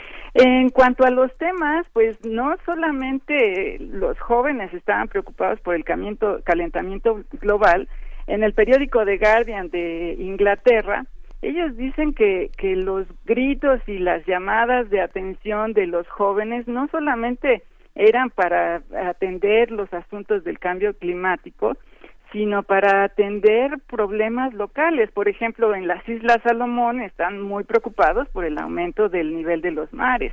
En África están preocupados por los desechos tóxicos. En India por la contaminación del aire y los desechos de plástico.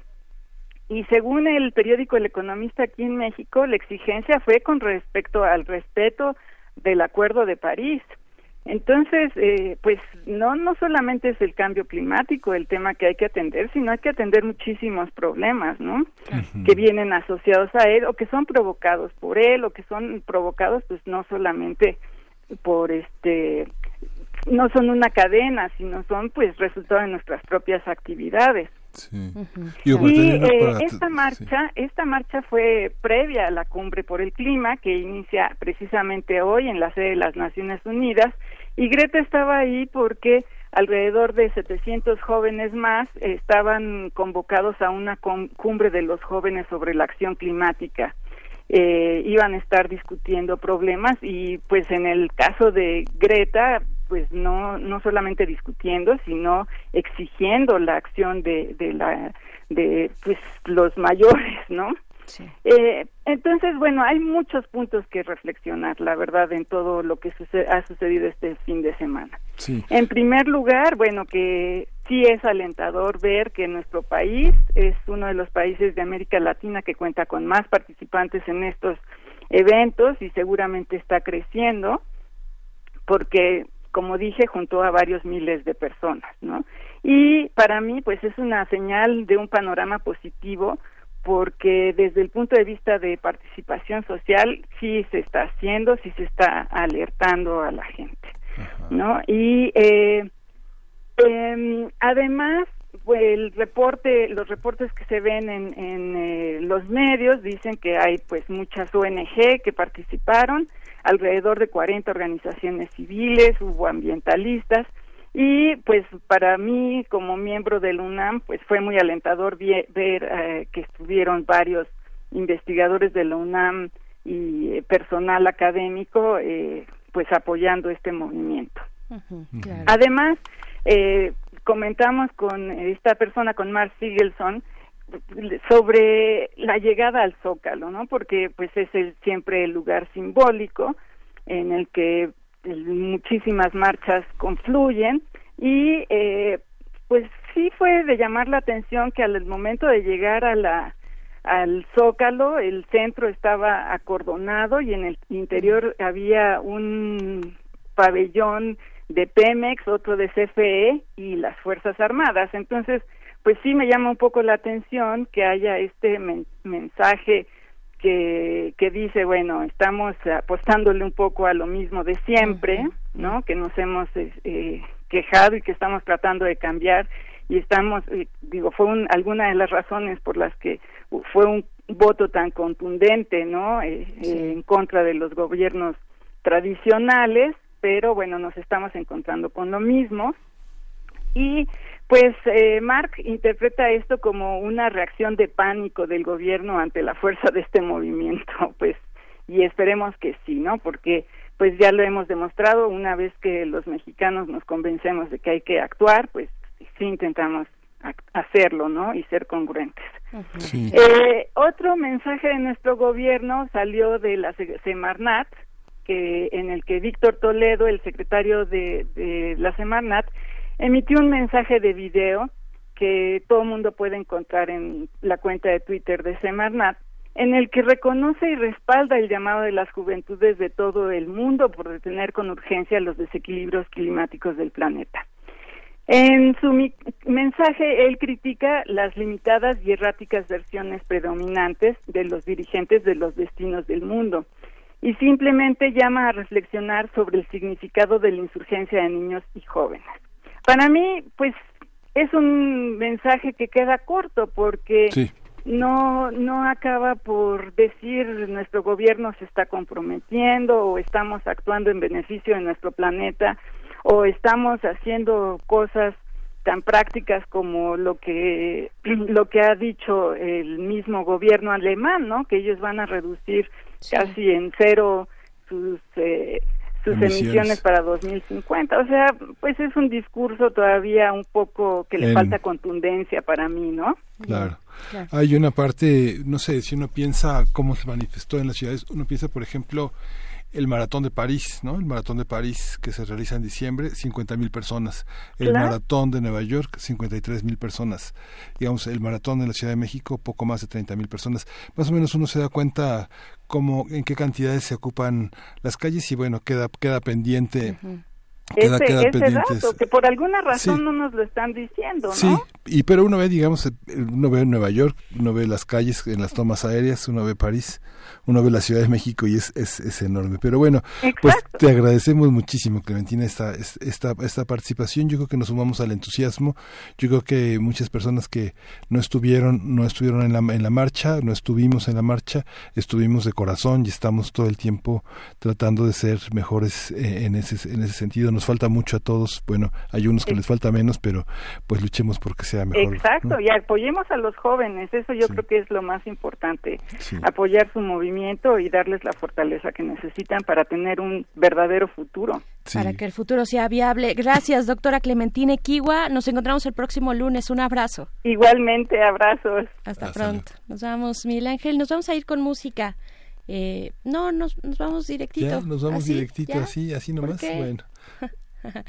Bien, pues les agradecemos mucho su escucha, su cercanía con esta radio universitaria. Nos quedamos con en el tintero, pues con muchísimas cosas. Miguel Ángel, eh, ya hablabas de esta medición de las audiencias en la radio pública, en la cual eh, a través es una nota del economista, eh, eh, pues donde es- a través de los datos de INRA, de esta medidora de audiencia, pues habla de un incremento importante para Radio Educación, eh, a quienes las mandamos un abrazo y un saludo, se incorporaron hace poco a la FM y también para esta radiodifusora universitaria, Miguel Ángel, pues es un gusto estar aquí. Es un gusto estar aquí. Diariamente. Pues eh, nos escuchamos mañana. Esto fue el primer movimiento. Ah, El- tenemos, nos despedimos con música. Nos vamos con música. Esto es de los tres. La canción es He barrido el sol y ahora sí nos vamos. Sí, esto fue el primer movimiento. El mundo desde la universidad.